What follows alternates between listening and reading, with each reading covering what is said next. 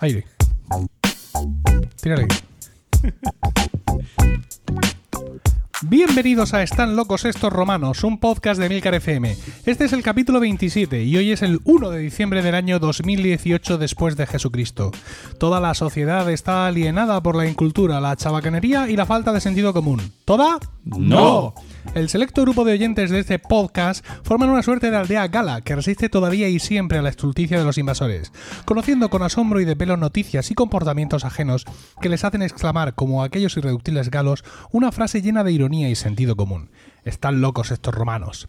Yo soy Emilcar y estoy acompañado por Dibujaldo. Buenas tardes. Hola, buenas tardes. Paco Pérez Cartagena, buenas tardes. Muy buenas tardes. Y José Miguel Morales, buenas tardes. Buenas tardes. ¿Tu, tu saludo ha sido mohino? Era pa- para Contrito. balancear, o sea, para equilibrar zaino. tuyos. ¡Y Emilcar! Por cierto, Sí. escuché el otro día el primer capítulo de Habitación 101. ¡Wow! Muy chulo. Muy bueno. chulo, sí, muy- me gusta ha mucho encan- Me ha encantado. Yo escucharlo pero, también. Pero, pero, pero, te amo Vilcar. Sí, no puede.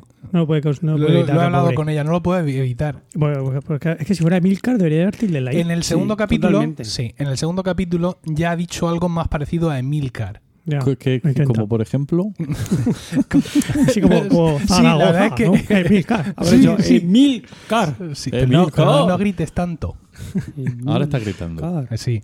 Ha dicho hay algo ahí, se ha, Emil- ha hecho como paradiña, Claro. pero es que dice que no le sale. Bueno, sí, ¿qué Nada, vas a hacer? ya está. Tilde. Tú escríbeselo con tilde. A ver si Sí, sí. Claro, debería haberlo hecho. Bueno, ah, bien, pues aquí estamos. Venga. Inusu- Inusualmente pronto, me recordaba Paco hoy mientras nos comíamos una hamburguesa de 300 gramos each. Mm, Sí, hemos tenido gra- grandes problemas eso estamos tomándonos un digestivo ahora. para, para. Sí. patrocina. Eh, sí, porque no solemos estar tan madrugadores. Es verdad.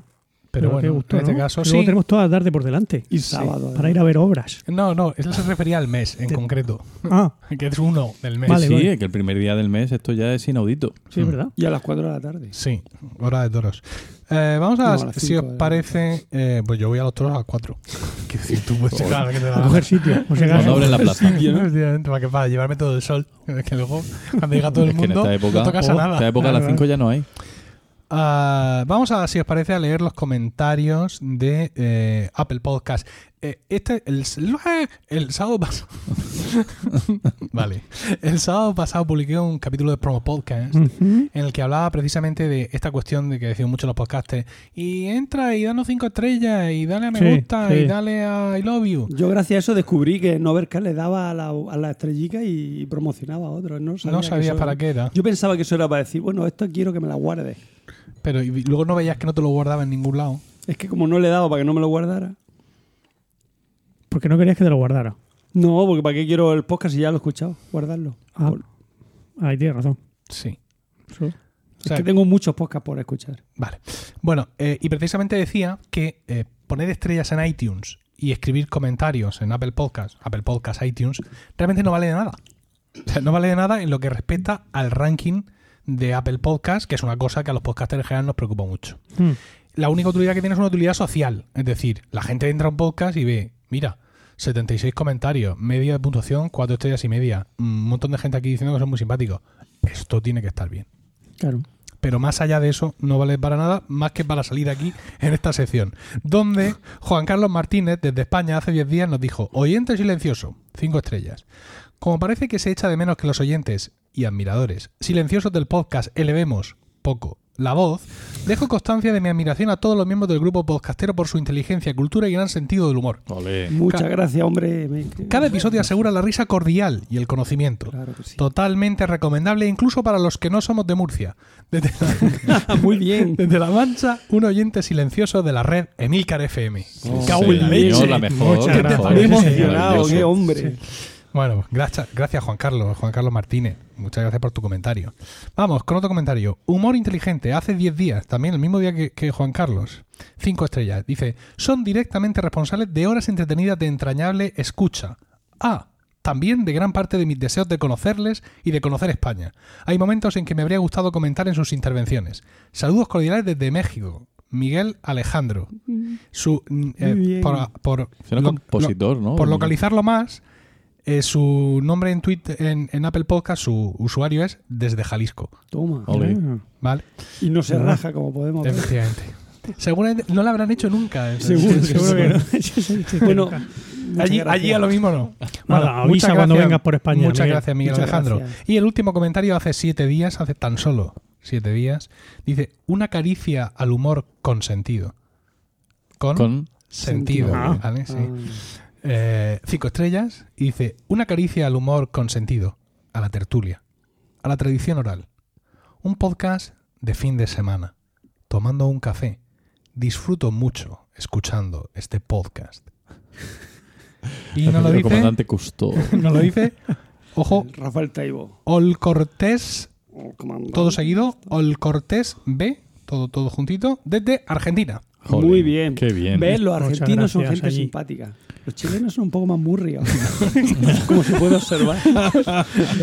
Hay un tío de Chile que dice Sí, que como bueno, no es español no se entera de nada. Un- una persona. ¿Cuántos chilenos hay? Buh, muchos, pero no, sí. no, habrá tantos. ¿Habrá cuántos chilenos? ah, ¿En total? Pues, Diez, Pues total. igual 10 millones. Su 15 Bachelet, millones. 10 Por ahí tiene que millones. haber, sí. 10 millones de chilenos. A ver, habitantes. En Chile. Eh, De- Se nota que no tiene preparado tema, porque Sí. está ahí alargando el principio. Dice, bueno, y damos paso al segundo interviniente de la... otros. Ah, bueno, pero yo no tengo habitantes de Chile. ¡Hala! Hay un montón de peña. 18,05 millones. Madre mía, es como largo. 2017 Chile, ¿eh? habrá Es muy habido largo. Ya, alguno la ha más desde bajado. entonces. Es muy largo, pero yo entiendo que por la zona de abajo no debe haber mucha gente. No. Porque allí hace como más bien frío. Hace ya. más rasca. Debe de ser incómodo todo En aquello. Tierra de Fuego hace frío, sí. ¿Verdad? Irón- Calor no hace. Irónicamente. Sí, fíjate. Es que se llama así Tierra de Fuego. Sí, Eh, el ¿Y el nombre? ¿De dónde. vendrá el nombre, digo? Pues porque será a lo mejor volcánica la zona y Mm. por eso. ¿Ves? Muy Ahí es, donde se- ahí, ahí es es que donde- yo ya, ya sabéis que Chile y yo no tenemos un, un idilio. ahí es donde ves el nivel cultural medio. Porque yo hubiera dicho, porque la gente, como hace frío, enciende mucho fuego. Ah. Y en el- no, porque en la tierra volcánica, claro, quizá, no sé, el sustrato. Bueno, oye. Una explicación más geológica, una más social. Un poco. Y curiosamente se llama Cabo de Hornos. También, es cierto. No para. Está, está desatado. No de para, no Hornos. para de, de- de Me derramar. refiero por el Ahí. calor, ese Tierra de Fuego, Sí, Cabo de Es Hornos. todo irónico, ¿no? Es como que... También se No llama. Cabo de las Tormentas. Eso está, está, está un poco más. Eso, está eh, mejor. Ese, eso es nombre, de nombre de conquistador. ¿Pero es el Seguramente mismo? el primero que pasó de allí, coño, el sitio este, joder, ¿vale? Y le dijeron, capitán, hay que ponerle nombre en el plano. Espérate, es para acá la pluma. Bueno, ah, bien, ya está. Bueno, no está mal. Sí, Eh, bien, no, no, perfecto. 15 días, en 15 días, tres, Tres comentarios, tres muy positivos y muy ingeniosos. Muchas gracias. Y dos de Allende los Mares. Sí, a todos los que nos escribís siempre, los que por Twitter también nos decís cosas de vez en cuando y todo este tipo de cosas, mm, fantástico porque es vuestro feedback, es el alimento de nuestras almas. Sí. A Es- nosotros no- no- en realidad a nosotros nos da igual lo de Apple Podcast, Podcast. sí. Mm. Lo, que- lo que nos gusta son estos comentarios. Claro. Sí, la verdad es que sí. Ah, mm, ¿Empezamos? Sí, vamos a empezar y creo que según en el sorteo, el sorteo realizado al comienzo de, esta sesión, creo que el que va a empezar es Paco.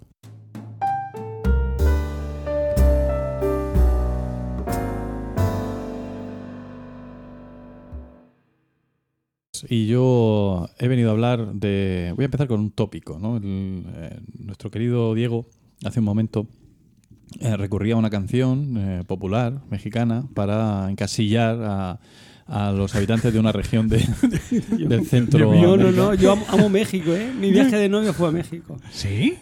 Sí. Ah, sí. Ah, no me acordaba yo de eso. Pero no a Rivera Maya, sino a México. Se me re- se- el, el culo se me borró la raya de ir en el autobús. Desde DF hasta Yucatán.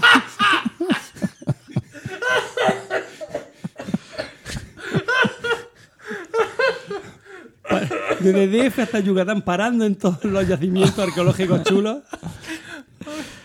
Sí, sí. Sin raya de culo. No te pueden identificar por ahí. Por ahí no. Vale. Bueno, Bueno, pues... pues- tópico. pues si, si os, si os digo Calatayud, Sí. Ah, hombre, la Dolores. claro que sí. Yo paré una vez en Calatayud y dijo, ay, padre, no se te Ni se te ocurra, ocurra. No se te ocurra. Ni Ni se te ocurra. que sienta muy mal. Digo, vale. Mm. porque hay una canción. Ah, sí, una canción. Si vas a Calatayud. Cran, cran, cran, cran. Bueno, pues no, hay en Calatayud algo... Pregunta por los Pregunta por los dolores. dolores. La canción sigue así. Bueno, la terminamos por- para nuestros Que es una chica Sí, muy fina y Paco, amiga de hacer que favores. es una chica muy maja, creo que es, bueno, maja y amiga de hacer favores. No era fina. Vale, sí, con eso será suficiente. Suficiente. Para contextualizar. sé, no sé. Paco, Tú eres el baturro. eso Tú que ponías pero disco de nobleza parte. baturra, que todavía me acuerdo. Paco es que tiene sus orígenes son aragoneses y entonces Sí, pues todo esto sí, le sí, tira sí, mucho. Y hay un... Hablando hay de un bodas, Calagurritano, un calagurritano universal. Dime, dime. en tu borra- en tu boda, en tu boda te pusieron un pañuelo. Me pusieron un cachirulo, sí. cachirulo. Y, y- y hay fotos de La aquello, familia. incluso. ¿Verdad? Y no he conseguido destruirlas todas. no, bailamos con... to- Yo ya me pusieron el pañuelo y me olvidé que lo llevaba y, y salgo en todas las fotos de la postcena, salgo con el cachirulo puesto. Hugo es de la familia. Hugo, pues mira, qué, qué bien que lo menciones, sí. Claro, porque, no, no, no subvenciona y eh, el, el último día, eh, cuando, cuando hablé de, este, de esta mm, propuesta de Hugo de patrocinar nuestro podcast, Sí. Quizás no supe transmitir adecuadamente las intenciones de mi querido primo Hugo. eh, y, y- y pudo parecer o pudo quedar la cosa como que él quería darse un pegote o, o yo qué sé. No, no, yo entendí que quería pagarnos una cena.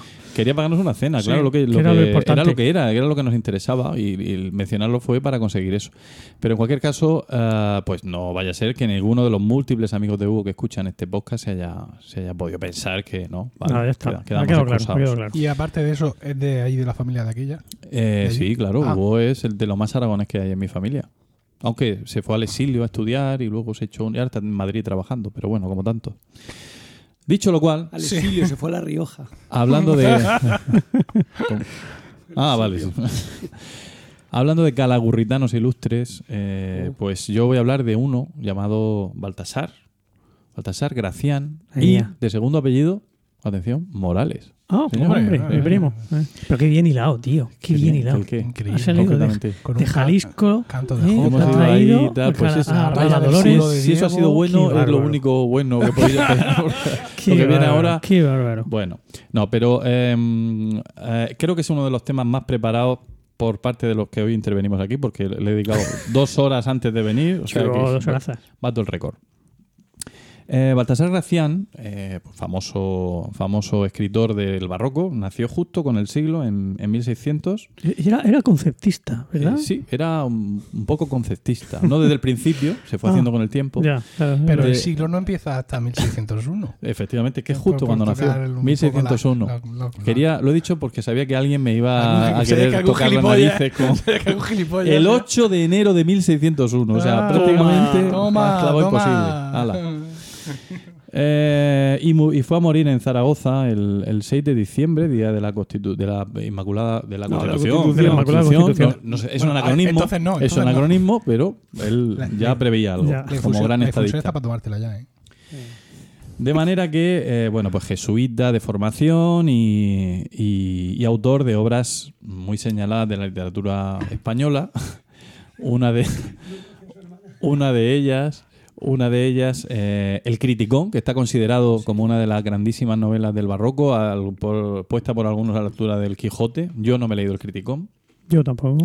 pero sí El Quijote, Yo y dudo que pueda ser igual de buena que el Quijote. Yo Ya lo digo. Mira, eso es prejuicio Ah. y lo demás son tonterías. Eh, y pues como muy bien anticipaba el, eh, su familiar en quinta línea de sucesión, José Miguel, eh, es un escritor de la corriente literaria conceptista, es decir, Quevedo y un poco eso. No nos acercaos al micrófono y no me importa que se oigan los, los crujillos. Ya haré yo lo mismo cuando Creo que estamos toque. comiendo turrón. Están comiendo turrón del duro, que viene ya precortado, por cierto. Que me el- parece... El lobo. Ah, Yo, Sí, si que- no veo quién lo ha cortado y cómo, no me fío. Pero bueno. Si no paga el logo, no paga la cena, después no se, no se le menciona.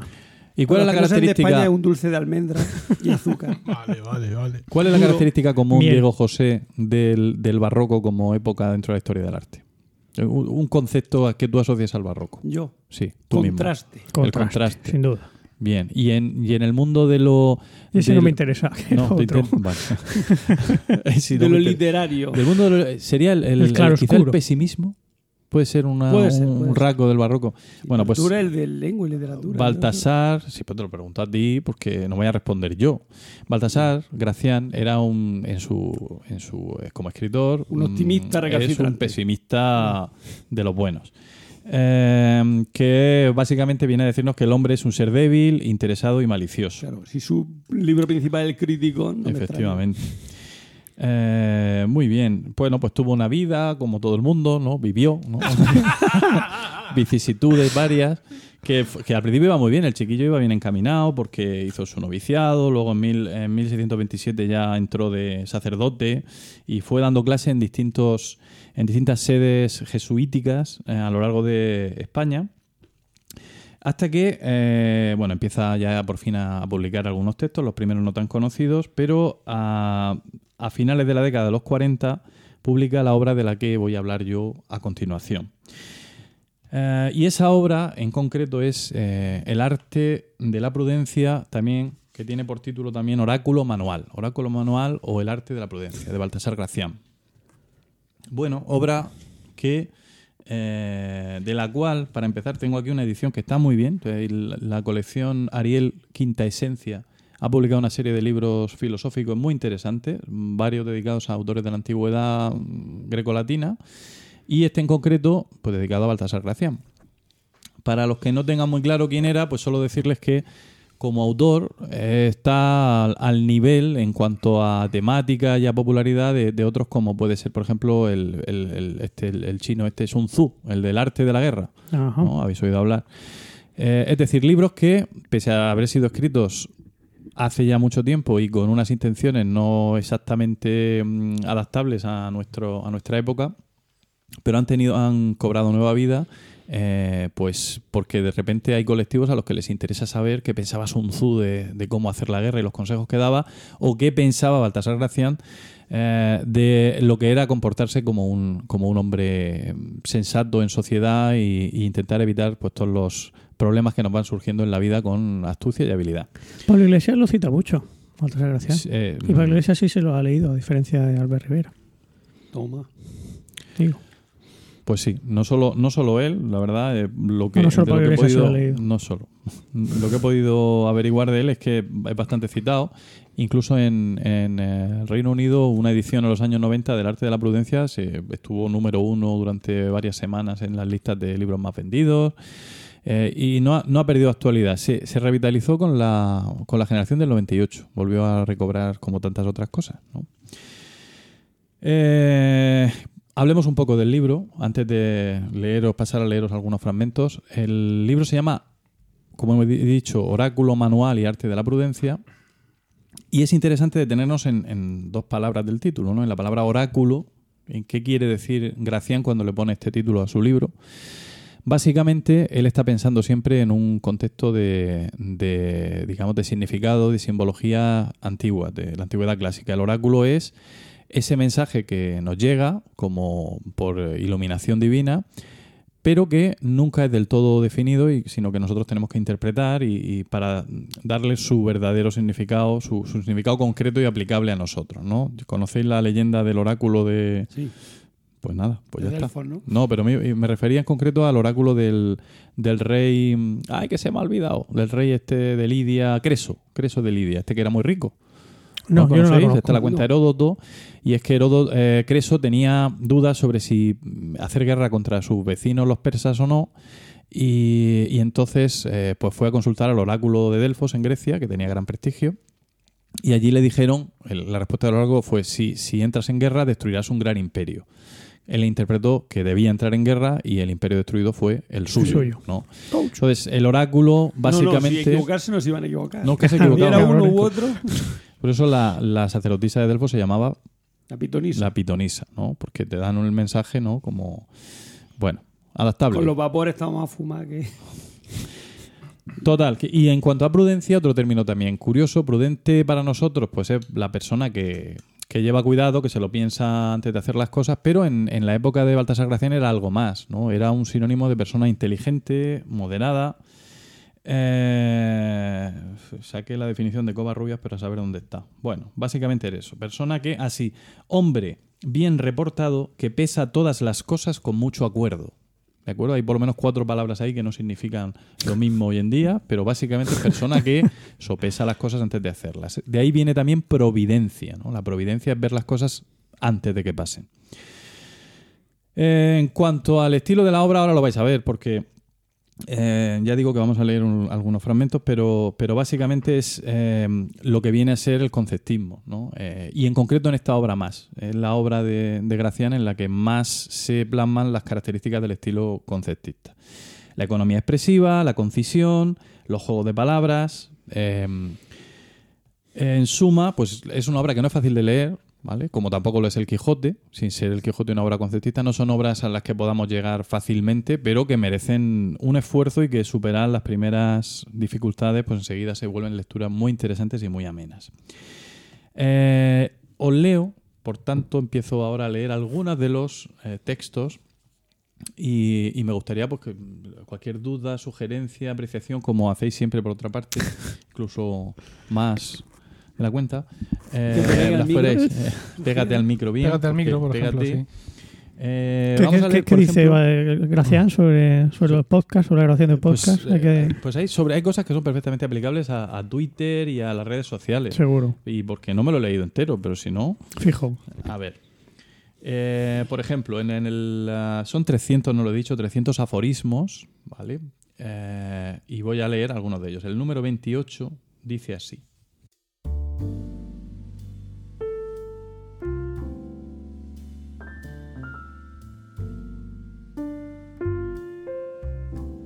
Es que no hay que ser en nada vulgar.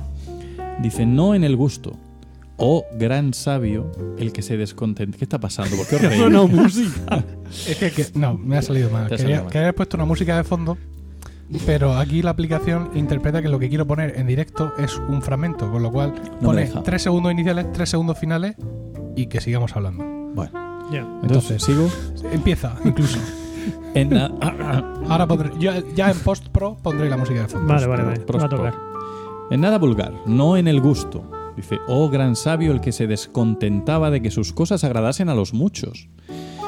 Hartazgos de aplauso común no satisfacen a los discretos. Son algunos tan camaleones de la popularidad que ponen su fruición no en las mareas suavísimas de Apolo, sino en el aliento vulgar. Ni en el entendimiento no se pague de los milagros del vulgo, que no pasan de espanta ignorantes, admirando la necedad común cuando desengañando la advertencia singular. ¿Qué ha querido decirnos aquí? La gallina. Ahora cobra sentido que cuando eh, he entrado a Amazon y he puesto Baltasar y automáticamente una de las opciones era Baltasar Gracia en el arte de la prudencia y la primera entrada es el arte de la prudencia, adaptación y prólogo de mm, Juan Ignacio Díez. Y empe- empezó yo, adaptación, ¿Para qué? ¿para qué? Bien. Efectivamente. es Traducción al castellano. Traducción al castellano actual. Pues resumiendo un poco de lo que yo he entendido, Vamos. eh, no hay que ser vulgar ni en el gusto, evidentemente, no hay que apetecer cosas vulgares, ni tampoco en em, valorar en exceso el aprecio que las personas vulgares hacen de nosotros. Dicho de otra manera, no, mm, no eh, sirve de nada tener muchos likes si los likes son de gente que, tiene poco criterio. vamos a decir. Ah. Él diría que no son él diría que son necios directamente. Porque para Balsasar Gracián había gente necia. Hoy en día es algo que pensamos que no, que no hay necios, que no hay que no. ¿Cómo que no? ¿Lo pensarás tú? ¿Se ve qué? Ah, no sé. Pero si tú te- estás en un instituto trabajando, ¿cómo que? No, yo sé, parece que está prohibido decir que hay gente tonta directamente. Pues sí. ¿Ves? Bueno, os leo otro. A ver, este sería como una especie de epítome de lo que es el arte de la prudencia. Creo que este se entiende un poco mejor. Este se llama buen entendedor. Arte era de artes saber discurrir. Ya no basta. Menester es adivinar, y más en desengaños. No puede ser entendido el que no fuere buen entendedor. Hay zahoríes del corazón y linces de las intenciones. Las verdades que más nos importan vienen siempre a medio decir. Esa es muy buena. Está grande. ¿eh? Sí, sí, sí. Dice, recíbense del atento a todo entender. En lo favorable, tirante la rienda a la credulidad. En lo odioso, picarla. Bueno, esto es una metáfora metáfora de la ecuestre que, que picar el- la yegua será eh, Claro, para que corra. o- y sí, que cuando nos adulan, bien. no- Exactamente. Bien, pues, pues este es el, el tono de las de todas estas sentencias. Es comprensible, como dice Emilio, que haya ediciones adaptadas. Lo más lógico sería una edición con buena anotación, comentada, que existirá también seguramente. Y eh, pues yo lo que he hecho ha sido eh, bu- buscar una versión un poco resumida y más sencilla. Entonces he encontrado en, una, torpes. en una web que no he tenido la, prudencia la prudencia de, de apuntar para poder decirlo, pero vamos. Hay un resumen de aforismos seleccionados eh, y yo eh, los he clasificado en dos tipos. Los que directamente consideran a la gente buena y los que directamente consideran que la gente no es buena y, hay que prepararse para, hay que estar armado para enfrentarse a ellos. Los primeros en general coinciden mucho con cualquier eh, tratado de, yo que sé, de autoayuda o de Paulo Coelho y toda esta gente, ¿no? Dice, trata con aquellos de quienes puedas aprender. Por ejemplo, ¿vale? Esa sería una de las máximas. Eh, otra sería, valora más la calidad que la cantidad, por ejemplo. O nunca caigas en lo vulgar. Otra muy interesante, debes saber abstenerte. Descubre cuál es tu principal virtud. Eh, una que me ha llamado especialmente la atención, nunca te faltes al respeto, ni pelees contigo mismo a solas, dice. Sea tu misma entereza la norma que guíe tu rectitud, y témele más a la severidad de tu dictamen que a los prece- preceptos externos que prediquen otros, ¿vale? Es decir, Ese me ha gustado. eh, cuando mm, estamos haciendo algo y pensamos, jolín, es que esto uf, igual lo tendría que hacer así, pero es que eh, tengo que entregar paso mañana y mira lo que te digo, se ha acabado. Bueno, pues eh, Tengo que grabar el podcast dentro de dos horas. y- Baltasar nos aconseja que no cedamos a, esa, a ese impulso y que, y que seamos, que, que respondamos siempre ante nosotros mismos. Otro que también sería muy apropiado para cualquier eh, libro de Coello. Debes saber decir que no. No todo lo que te piden has de concederlo, ni a todos. No conceder es tan importante como saber conceder. Y en los que gobiernan es urgente dominar esto. Los que gobiernan tienen que saber decir que no de vez en cuando. El secreto está en el modo en que lo hagas, ¿vale? Bien. Eh, y una más de este, de este tipo, de... Sería, cuídate de los chismosos. Hay mucha gente vulgar cuyas cabezas, ojos y lengua están al servicio de la malicia y el descrédito. Son voces que manchan el prestigio y la reputación. Cuando lleguen a ti, dales el puntapié del indiferente desaire. Bueno, pues con este último entramos ya en el terreno de lo que es la desconfianza. Y estos quizás son los más interesantes. ¿no? Por ejemplo, ah, dice, huye de los conflictos que siempre te traen otros. ¿De acuerdo? Es de los primeros requerimientos del hombre comedido. Los más capaces e inteligentes están siempre lejos de caer en situaciones problemáticas. ¿Huimos de los conflictos, Diego? Yo procuro. ¿Te procuras? ¿Por qué? ¿Cómo que procuro? Porque no me gustan los conflictos. ¿No has tenido conflictos entonces? Sí, los tengo, pero procuro huir de ellos. ¿Y, has- y por qué? Porque sabes que normalmente cuando empiezas Claro, el conflicto ya no sale. no, claro. Em, Yo mi esa es, sí, sí, sí. Hay que aceptar, sí, sí. Sí, sí, lo que, lo que haga Sí, falta. Y luego tú haces lo que ya Uy, lo que y va. luego ya, Ya está. jo y apaño, como dicen en mi pueblo. ¿Cómo? ¿Cómo? Jo y apaño, o sea, Juego. jode y apaño. Ah, jo, jo es el Sí, del de verbo joder. Sí. Jo. Jo. Jo- de jodo, Con jodo do- y apaño. jo. Con apaño. doble O. Debes tener buenas re- respuestas repentinas. Hay hombres que bajo presión hacen todo mejor. Suelen ser fenómenos que repentinamente en todo aciertan y errarían si los dejaran pensar. Y ya de, de estos, unos cuantos que, que me han gustado especialmente. Eh, evita la rivalidad y no se sabrá tu debilidad. Además, rima. Que cuando entras a polemizar buscando deslucir a otro, te desluces tú. Son pocos aquellos para, lo que es, para los que es buena una pelea, pues la riña hace públicos los defectos que guardaba la cortesía. Muchos tuvieron reputación hasta que entraron en disputas, Pues sí. ¿verdad? ¿No, no Esa estáis es mi de acuerdo en todo? No... Mi máxima en la CCP, sí. con mi- las comisiones de coordinación pedagógica, esa. No entré en disputa.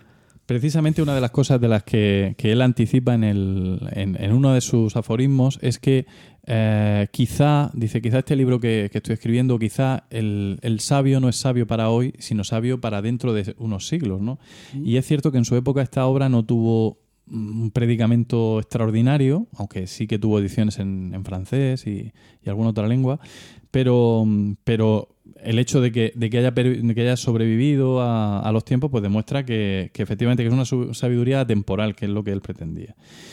Eh, y, dos, y dos más. Dice, nunca te quejes. Nunca. No hay que quejarse nunca. Bueno, ¿Por qué? Porque el que se queja se desacredita. claro. ¿Seguro? Pues. Hombre, de vez en ¿Cómo cuando que hay que quejarse? Diego. Es un Cuando, poco. claro, ¿no? Pues, sí, Bueno, ¿Y cómo comparamos eso con el que no llora no mama? efectivamente. pues ¿Se efectivamente. lo escribió es- Gracián también? Pues no lo sé. La verdad es que algunos, a veces, algunos aforismos son un poco como, como que entran, chirrían con otros que hay antes. O sea que, que, pero yo creo que el que no llora no mama no habría sido propio de propio de Gracián, porque es como rebajarse, ¿no? Así, venga, voy a, voy a protestar, voy a. Pero yo creo, yo soy, yo soy, yo soy un gran fan de la queja.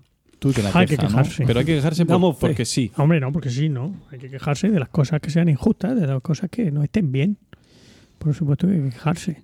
Si no, Dice, es que- más probable que quien te escucha se moleste en vez de consolarte. bueno, Pero tú no buscas que se consuelo. joda. Tú buscas soluciones. Exactamente, claro. Bueno, seguramente está, está pensando en quejas de otro tipo, a lo mejor, Ah, ¿no? Es posible, posible. Sí, Está pensando en quejas al aire. Ahí, no, Ay. es que no me quiere, o es que no me hacen Ay, caso, qué, o ma- es que qué tal. malo estoy, que poco me Eso. quejo. Ahí está. ¿Cuánto que trabajo? Y poco me- Y, pro- y proponer soluciones. Las 12 y sin vender una escoba, por ejemplo. Entonces, Está muy bueno. Pero estar ahí calladico ante las situaciones No, no, que no te gustan. No, es ser sumiso no, ser sumiso ¿Cuánto no. papeleo hay que hacer? A mí José? José Miguel me enseñó a, a- a quejarme y a decir no. ¿Te acuerdas? En, eh, mi resurrección como persona. No, Ah. lo habrás hecho por tanta gente Claro. que uno Mira, más. O Bueno, sea, me todos tiene que esos que van diciendo que no por ahí son obra tuya. Todo mío. Me tienes que enseñar a mí también a decir que no. No, no quiero. Ya, Que pero, te estoy diciendo que no. Yo. así. Tú dices pero que que, luego se que ve- enfadan. ve- ¿Ves quién me sale? Pero, y sí, pero es que se enfadan. No, pero. Pero si sabes decirlo, dice Claro. Gracián. Si Claro, todo está en pero el modo como lo el- diga, ya, lo ha claro, dicho. sí. Ya, pero ¿cómo lo digo? Así ya está. Si yo decir no, Pues con no, una- mira, no Diego, me quedo con... Con una sonrisa. Una sonrisa. ¿No me quedo con un- qué? Una camisa, un pantalón vaquero. Sí, pero si es por canción. teléfono, como le dicen, no, mira, es que estoy muy No. estresado, no puedo. Es que Cuanto está- antes. es que Mira, está- yo por ejemplo, ¿cómo les digo que no a, lo- a los que me llaman por teléfono ofreciéndome Ah, un buena, televisor buena. LG para que me pase a Orange? Mm. Esa es buena. Pero mira, es que me pillas ahora mismo en el trabajo. Llámame a partir de las 8. No falla. Dice, ah, vale, vale, vale. Y nunca te vuelven a llamar. Es fabuloso. Mejor a partir de las 9. Así No, seguro no, que te no, llaman. da igual. A las ocho- se ve que a las 8 acaba su jornada laboral. Es o que si dices a partir cambia de las 12 de la noche, ya igual- se le- Claro, entonces no se lo toman en serio. no cuela. Pero lo de, no me llames más, eso no funciona. No, a mí me funciona muy bien, no me interesa y apago el teléfono, ya está. Pero te- a los 15 minutos te están llamando otra ¿Qué vez. va? No. Uh, que no. A mí me, están, me estaban llamando muchísimo de Yastel. Y esto me está ocurriendo desde que me pasé a Yastel. A mí también me pasa No eso. Soy de entiendo- Yastel y me... No entiendo por qué. Y me Creo que han llaman. descubierto tu número. Además, eh, de- de- hay varios tipos de llamadas, ¿no? Varios tipos de teleoperador. Y a mí me llama el que, el que entra. Muy buenas, caballero. Vamos a hacerle la mejor oferta en internet residencial. Te quedas un poco así. Y dice, ¿me puedes decir con qué compañía está ahora mismo? Y digo, sí, con Yastel. Te queda así, ¿con Yastel? digo, sí. No se lo va a creer, pero sí. No lo pone ahí. Que es verdad, estoy con Yastel, que no es que. Oye, lo mismo es truco para todo el mundo, porque vamos, no hacen ninguna comprobación. Lo mismo si te llama cualquiera ofreciéndote no sé qué de no sé qué Pero compañía. hay que preguntar, lo pero, pero ¿de dónde llama usted? No, no, no, me lo había dicho, me lo había dicho. En su enunciado eh, pispireto me lo había dicho. Y no Ah, pues llamado- esa es buena también. No se han ¿Eh? llamado Esa es buena también. Sí. Es como lo que le dice a los que te, te piden que te hagas socio ya colaboro. de, de ya Cruz Roja. Ya colaboro. Ya soy socio, ¿no? Sí. Esa es buena. sí. Ya, ya eres socio, espérate un momento. Vamos aquí voy a Era la consultar. base de datos. Eh, que aquí hay mucho listo hoy aquí en esta calle. No puede ser que seáis todos socios. Sí, sí, sí, tú, el pelirrojo, ven para acá. Que te ha ido muy rápido. Oye, a mí, sabiendo. a mí en Madrid eh, me, me sometieron a un acoso los de... Unicef. Ah. A Pues-. Yo estoy, ahora mismo soy de Cruz Roja, pero de UNICEF era y dejé de serlo. Yo creo que era de UNICEF o de, o de ACNUR. Puede ser que fuera de ACNUR. Dijiste que ya, como Oye, pero que le dije que no y como no se lo dije muy tajante, eh, empezó a intentarlo con mis hijos, mis hijos menores de edad los dos, que se hicieran socios porque tú tendrás novia o novio y querrás que vea que eres una persona que contribuye. No. Mira que no, mira que no, mira que no. Y al final ya el argumento era que es que, oye, es que si os hacéis socios yo me llevo un porcentaje. Sí. Y me dijo eso así y ya, y ya dije que no, que no. Y, me echó una mirada asesina de estas de Encima. desprecio infinito. Ahí, eso ahí en, al lado, en la Gran Vía de Madrid. Yo una vez atendiendo una llamada de Cruz Roja le dije, en realidad, digo, mira, estoy en la Fundación José Carreras, eh, UNICEF mm, y otro más que no sé ahora mismo quién es. Y me dijo muy seria, ya, pero ninguno de esos montó un hospital de emergencia en 24 horas cuando el terremoto de Lorca. Hmm. O sea, ¿qué, qué han- qué ha hecho la Fundación José Carreras por ti? Eh, Ahí, ahí, ahí te ¿Eh? dio. Ahí te dio. Y yo dije, espero que no tenga que hacer nada nunca. Dada la temática De la fundación. de la fundación. Pero me dejó muy sorprendido esa, esa Sí, técnica son- de. Qué buena Eh, plan, algo así en plan, Estrategias. esos hijos de puta de UNICEF. O sea, Se van por ahí a, a otros países sabiendo cómo hay problemas aquí cerca, ¿no? Total. Pero vuestra ONG no tiene música, la mía sí. Es del Wende al servicio de la vida. Es de unas monjicas que pone hacen ¿Cómo? Perdona, ¿qué? Del qué? buen de... del Wende Del al Wende. servicio ¿Qué de la Wende? Del vida. Wende. No sé, se Del llama del Wende. Wende la asociación, yo qué ¿y sé. Ah, del Y Wende. el lema es eso? al servicio de la vida. ¿Y eso dónde lo has encontrado? Eso, una amiga mía que es profesora en La Consolación, aquí de Espinardo, Sí. es la ONG de las monjas suyas, Que son Sí. antiabortistas. que hacen. No están ahí en el, en, eh, ahí en, el, en África y en Asia, haciendo, Estás haciendo colegios y, hacia el norte. Ah, sí, sí, del buende.org. Sí, claro, sí, sí. y hacen colegios y, Sí, y- sí, sí, y sí, potabilizadoras y cosas. así. Son misioneras, Ya. pero misioneras de las de Las verdad. que curran. Sí. No Sí, como sí. los de Cruz Roja. No sé, los de Cruz Roja si curran o no, pero esas están ahí. Sí, un poco sí curran. Sí, algo Esas lo pasan mal, ¿eh? Porque yo he visto algunas y lo pasan mal. Bueno, bueno. Mi, yo soy ateo, ¿eh? Que quede claro. Pero mi, ma- mi mayor... ¿Y libre pensador? Libre pensador y ateo, sí. Ah. Pero mi mayor em, admiración por la gente que está en el tercer mundo, sean religiosos o sea o no lo sea, cuidando de, la- de las personas y dándole educación. Porque la educación es el futuro de los niños. Creo que el futuro de los niños. Mostrarles su belleza interior. Eso es un canto ¿Eso es de los religioso. Luters? o Es- de- no, eso es de. de Juan pri- Pardo. El príncipe de Zamunda. ¿No habéis visto el príncipe Sí, de sí, Zamunda? sí, Sí, sí, pero no recordamos todos ¡Chocolate sus- sexy! ¿No os acordáis cuando van a ver a chocolate sexy? Sí, sí, No me sí. acuerdo de nada. Pero me acuerdo de la música. Yo sí me acuerdo de eso, pero no la música. Pero bueno, ¿no? No. Nada. Hay que volver a ver Príncipe Zamunda. Con Arsenio Hall. Y Eddie Claro, Murphy. total. Una quedada. Se impone. Bueno, y a ver esta que, que es la última. Eso, parece. estábamos hablando de Baltasar de. Baltasar. Prefiere, prefiere, como imperativo, prefiere tú eh, estar loco igual que todos y no cuerdo y solitario. Dice, así dicen los políticos, con toda razón, que si todos son locos, tú no saldrás perdiendo por estarlo. Si eres el único cuerdo, te acusarán de loco. Ah, esto como lo vemos un sesgo aquí totalitario. el Podemita se ha levantado. Oh, qué feo está eso. sea, porque tú- no, no, ni Podemita ni tú- hostia. Eh, Esto es un... Esto- ah, no te está cayendo bien, Baltasar. está regular. Seguro que lo- a lo mejor no lo citaba tanto Pablo Iglesias. Pues igual sí que lo cita, sí. Se ve que no Sí, se ha no, sí leído lo cita, entero. sí. ¿O qué? Bueno, Lo oye, citará cita para cosas, mal. O cita no. cosas y es que sí. Lo citará para mal. no. Porque Como- el como dijo el cabrón- de- el cabrón como de- dijo el, Que no, el que no. facha de... Pero bueno, se puede estar de acuerdo en cosas y otras cosas no. ¿Baltasar qué? Graciano era Graciano. Sí, gracias, sí, pero no Garzón. Eh, bueno, pues ya, ya. pero ya. que eso, pero bueno, pero que eso es un conformismo espantoso, ¿nos parece? Pero es que es el, arte, es el arte de la prudencia. Y no Ah, debes bueno. interpretarlo Vale, vale, tienes como razón. una máxima, sino como un oráculo. Es decir, a partir de ese consejo, Tú ya tú haz lo que debes interpretar qué es ser loco, qué es ser cuerdo, qué son todos, qué somos nosotros. Todo, hay que interpretarlo todo. Mm, ¿Vale? Ya, vale. Bueno. Bueno, pues eh, Pues ya. consejos tengo Ah, para mí no lo... que para mí no quiero. Consejos vendo, para mí no tengo. La aparición en 1657 de la tercera parte del Criticón determinó su caída en desgracia. Ostras. ¿Y eso? El nuevo provincial de Aragón, el catalán Jacinto Piquer, Catalán. eh, catal Jacinto, ¿cómo es en catalán? Cha- Chacín, Cha- Ni idea. Bueno. A ver si alguno de nuestros oyentes. Recriminó públicamente a Gracián en el refectorio eh, y le impuso como penitencia ayuno a pan y agua, prohibiéndole Dios. incluso disponer de tinta, pluma y papel. Le privó de su cátedra de escritura del Colegio Jesuita de Zaragoza y fue enviado a Graus, un pueblo del Prepirineo oscense. Pero eso en la- Tampoco está en- tan mal, se puede haber ido a mojos o a chiquitos ahí. Eso por, Con escribir, indios eso por allí. escribir el criticón. pero por escribirlo, por- cuando, pero has dicho cuando salió no sé qué edición. El- no, no, la tercera parte, es que el criticón Ah, se publicó en tres parte, partes. Al poco tiempo, Gracián escribió al general de la compañía eh, para solicitar el ingreso en otra orden religiosa. Que si eso, me voy a otra orden y así ya me, me dejáis usar tinta y, y beber Y- y algo que no sea agua. Su demanda no fue atenida, atendida, pero se le atenuó la pena. En abril ya fue enviado, del, del 58 fue enviado a- a- al colegio de Tarazona Y, eh, pero ya estaba el hombre tan mal, tan mal, que, que prácticamente no pudo acudir ya a ningún acto oficial y falleció el 6 de diciembre en Tarazona, dice aquí. Antes decía Zaragoza. No me he dicho bueno. Zaragoza. Sí, bueno, aquí dice Tarazona, como se parecen tanto, Tarazona y Zaragoza. Em, Tarazona, la provincia de Zaragoza, ¿no? Bien. No sé. Eh, y bueno, pues ya, pues, pues ya para, para no ser, para hacer honor a, a Baltasar, ya Baltasar, llamémoslo así, ya, porque ya Sí, es un- ya. uno más de nosotros. Eh, romano más. Cuando se quiere recomendar brevedad y concisión, pues solemos utilizar el dicho lo bueno si breve, dos veces bueno, que es lo que yo voy a aplicar a mí mismo ahora y que está sacado también del arte de la prudencia.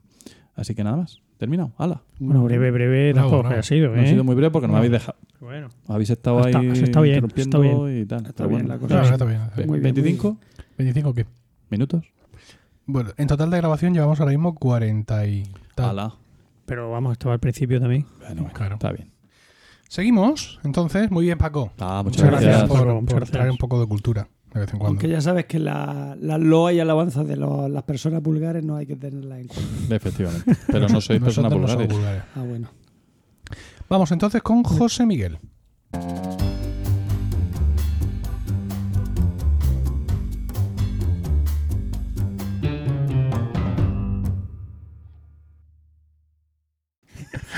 Quéjate, quéjate.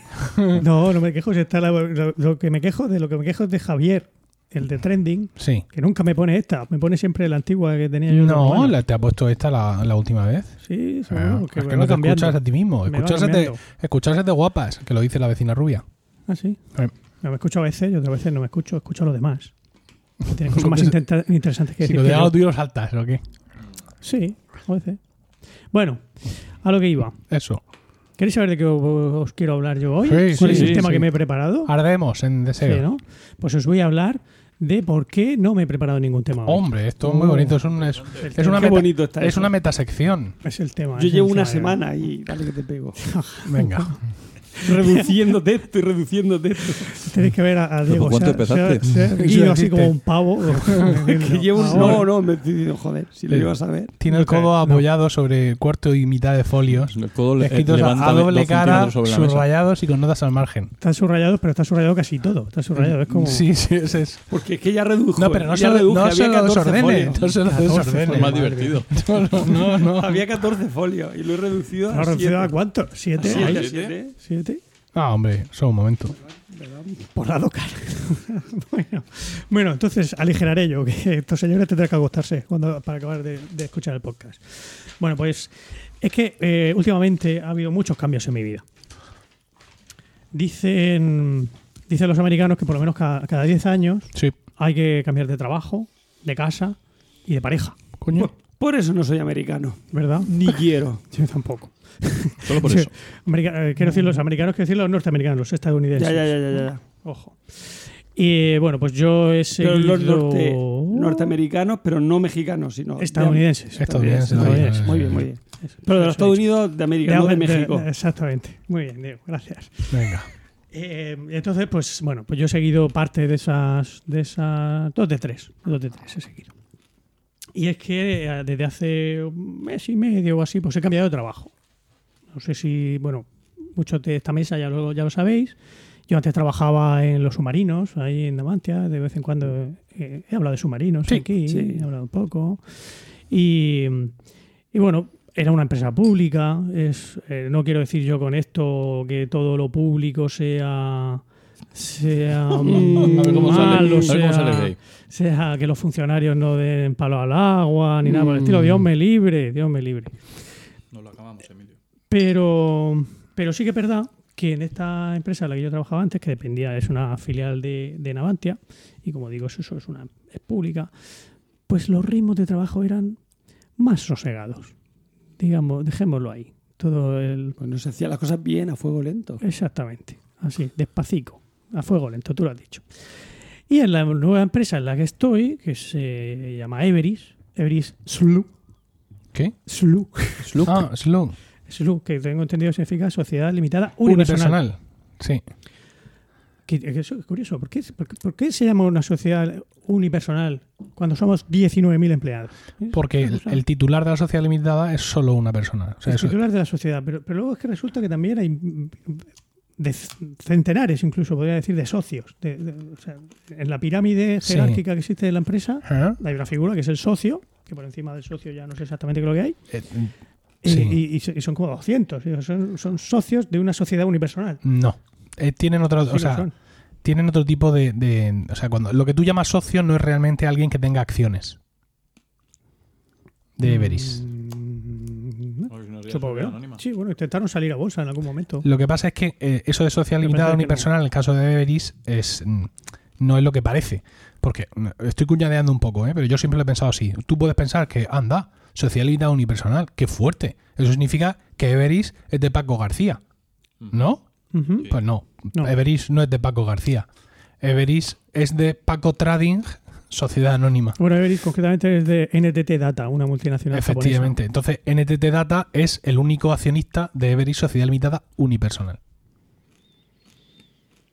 De ahí lo de unipersonal. Puede ser. No sé. ¿Sabéis quién era el presidente? Que me enteré el otro día. Oh. Eduardo Serra. Ah, de- El que fue ministro de, De defensa. de defensa con, con el PSOE y con el PP. ¿no? ¿Fue con los dos? Fue ministro con los. no, Con el PP. con el No, PP. fue con el PP. o solo. por- con el PSOE fue. un alto- Serra. No, no, pero fue un alto cargo Sí, también. sí, sí, Si no efectivamente. fue ministro, fue Le faltó secretario poco. de Estado. Fue con el PP. Fue, fue- Hmm. tuvo, tuvo mucho poder con ambos.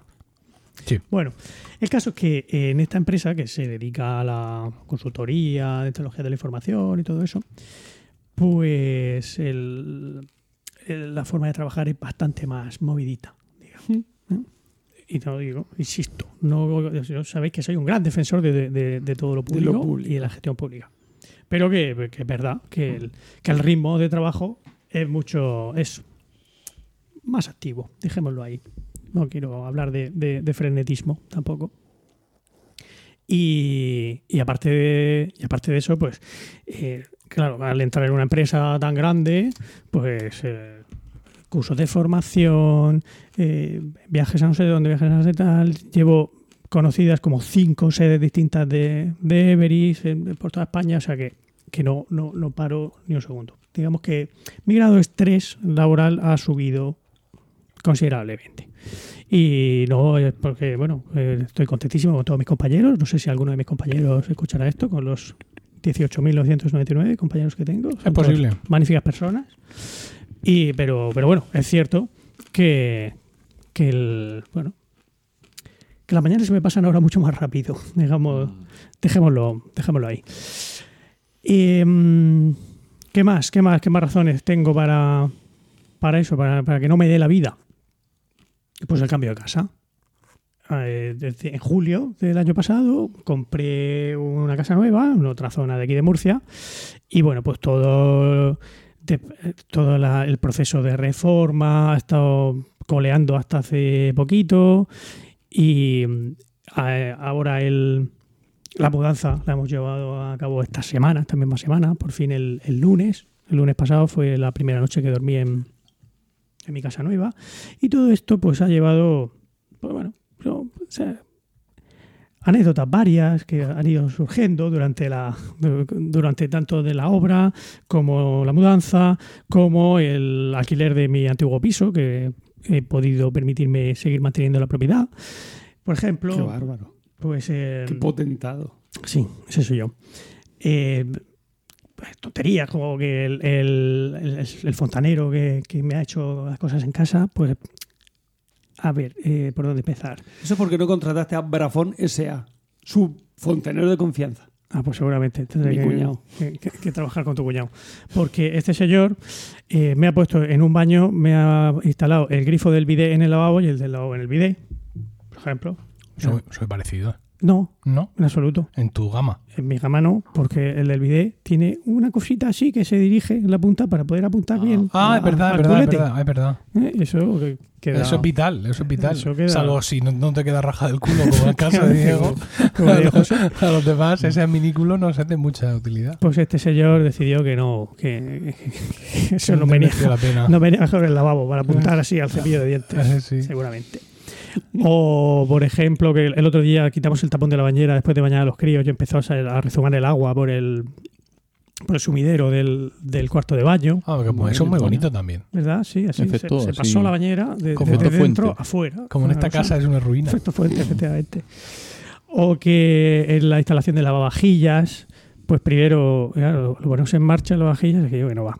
Ah, venga, a ver, ¿qué puede ser? Abro la entrada del agua, del, del- la, entrada de- la, la toma de agua para, para que la vajilla coja agua. Estaba cerrada. Ah, Bueno, venga, abro. Me costó horrores abrirla. Sí, sí. Llevé un grifito de esos, pero el grifito está de adorno. Tuve que usar unos alicates para poder abrirla. Venga, la pongo en marcha. Empieza a lavar y de repente se para, abro la vajilla y se está encharcado todo el fondo. Digo, "Mm, la entrada ahora funciona, pero El parece no que la salida no, no. funciona. Vamos a ver qué pasa con la salida. Desenrosco la salida y estaba bloqueada con un, con un plástico. Estaba completamente precintada la salida sí. con, con un No- plástico. No, había no- terminado de, de instalarlo, ¿no? Había dejado a medio. no, no, no había, no sé, no, no- no sé de dónde le habían dado el, el grado en fontanería a este señor, pero. En fin, bueno, eso solo con el, con el fontanero. Eh, ¿qué, ¿Qué más cosas? ¿Qué más cosas podría contaros? Pues luego ya. Con el- eso ya vas bien, ¿eh? Sí, ¿no? Bueno, sí. Quiero decir que así Quiero decir, el tema. El tema lo- la- los vasos comunicantes, mm, porque lo del vídeo ya tal, pero lo de te ha- eso y eso. te ha molado, ¿no? eh, Sí. Bueno, bueno, pero en fin, tampoco. la- A ver, la casa se me ha quedado preciosa. Ya a ver si podemos grabar algún día un ¡Hala! podcast allí. Dios mío. ¿En qué planta, perdona? Eh, Pues ya veremos. Total. Seguramente la bordilla, que queda así como más recogida. ¿Tienes internet con Yachtel, por cierto? Te lo digo porque a mí me llevan mucho y te lo podría recomendar. No, no, mira, esa es otra. Eh, al hacer el traslado he aprovechado también para cambiarme de compañía. Ah, Estaba con Vodafone y me he pasado a O2. Mm, O dos. O2. Muy bien. Sí, estoy contento con O2 por ahora. No Sí. tengo queja, tengo, llevo poco tiempo con O2, pero, pero bien, me han dado un precio dale, dale, bastante, dale al micrófono, dale. El vaso, ¿eh? bastante razonable. Sí. Pero bueno, me fui, entre otras cosas, porque eh, Vodafone me llamaron para. Bueno, llamé yo para decir, oye, eh, la promoción esta que teníais conmigo, que me estabais mm, reduciendo el precio y eso, se me ha acabado. Eh, vamos a no hacernos daño y me la renováis. Y así yo no tengo que hacer todo el paripé este de darme de baja para que luego me estéis llamando y ofreciéndome el oro y el moro. Me dijeron, no, no, eso es imposible. Eso es que, mismo claro, hice yo y es no. que las promociones se acaban. Y yo, vale, bueno, pues Las bien. promociones se acaban, ¿eh? Qué triste. Pues nada, muchas gracias. Entonces, pues, inicio todo mi proceso de, de portabilidad. Y claro, cuando inicio el proceso, entonces ya empiezan a llamarme, Claro. a llorarme. Jo. Decirme, Sí. ay, no, que sí, que te vamos a dar el oro y el Es un moro". poco como lo del el regateo aquel, ¿no? Cuando ya por fin quería llegar a un acuerdo, el otro empezaba, no, pero ¿cómo se te ocurre? ¿No? O sea, es como no queremos, pero en cuanto dices que no, entonces Claro. sí te... Es que es ridículo. Yo es que estas cosas no las puedo entender. A mí me pasó lo mismo. Le dije, pero es que me voy a cambiar y me ofrecen esto. Si me lo igualas, no te digo que me lo mejores, pero igualámelo. Pues no, no, no. Entonces no, ya después que me cambié, oye, que te damos. Digo, y no me lo- si ya te dije antes que me lo diera y ahora, no me lo, ahora me lo das más barato. Pues ahora no me interesa. Pues. No, pero es que te devolvemos. Pues no. ¿Y en cuál, en cuál estás ahora, Diego? Estoy en Yastel. O sea, Yastel, ya está. Yastel, Si hablamos de fijo, de internet en casa, Yachtel, sí. Yastel, Yastel o dos y yo nada, yo Movistar. Bueno, Movistar, No, pero muy bien, todos eh, en Movistar. Movistar. Tú tienes que seguir en Movistar. Pues no sé qué decirte, Es porque ahora de repente me han quitado eso que tenía, me lo han quitado. El- la oferta esa que me Eso- dieron me la han quitado. Yo puedo que- ver el baloncesto gracias a ti. Eso que tenía me lo han quitado. Eso que en Que no la quiero Francisco Pérez Cartagena. Pásate O2. O2 es de Movistar. Pero O2 no tiene También. baloncesto. No. Entonces no le no, interesa. no, no, me interesa, ¿no? No le interesa. No me nada. interesa. No nos cero. interesa. Bueno, que fue muy curioso, porque cuando yo hice mm, con la contratación con O2, al poco me llamó un técnico de Movistar Sí. diciéndome, oye, es que no, el técnico de O2 se ha equivocado, no sé qué cosa, y, y lo aclaré con él. Y después de aclararlo me dice, bueno, por cierto, ¿qué oferta te han hecho en O2? Es por si te la podemos mejorar. Y digo yo, por Dios, Pero yo creo, yo creo que eso es porque hay 18 jefes distintos y no se hablan entre ellos. O sea, seguramente. es- el departamento de no sé qué no quiere saber nada del departamento de no sé cuántas. Ese sí, ese, ese tiene que ser el problema. Y la envidia que tienen entre Eso, ellos y su, y, su, y su facturación y sus cosas. Bueno, el caso es que tuve que, incluso puse, metí en, en la lista negra el, el teléfono de Vodafone, que no hacían más que llamarme para que cancelara la portabilidad, y tengo como 35 llamadas del, del número ese. Les ha dolido. ¿Nos ha dolido? Ah, ¿Por ¿habrá qué que no se les jodan? dijiste lo de ¿Habrá las que? 8 de la tarde? Se lo dije al primero, pero, Pero no no. existían. Ahí luego, ese no, ese- con, ese no, con ese no valió. Mm. No se valió. O sea, esta vez, fue- esta vez falló, cierto.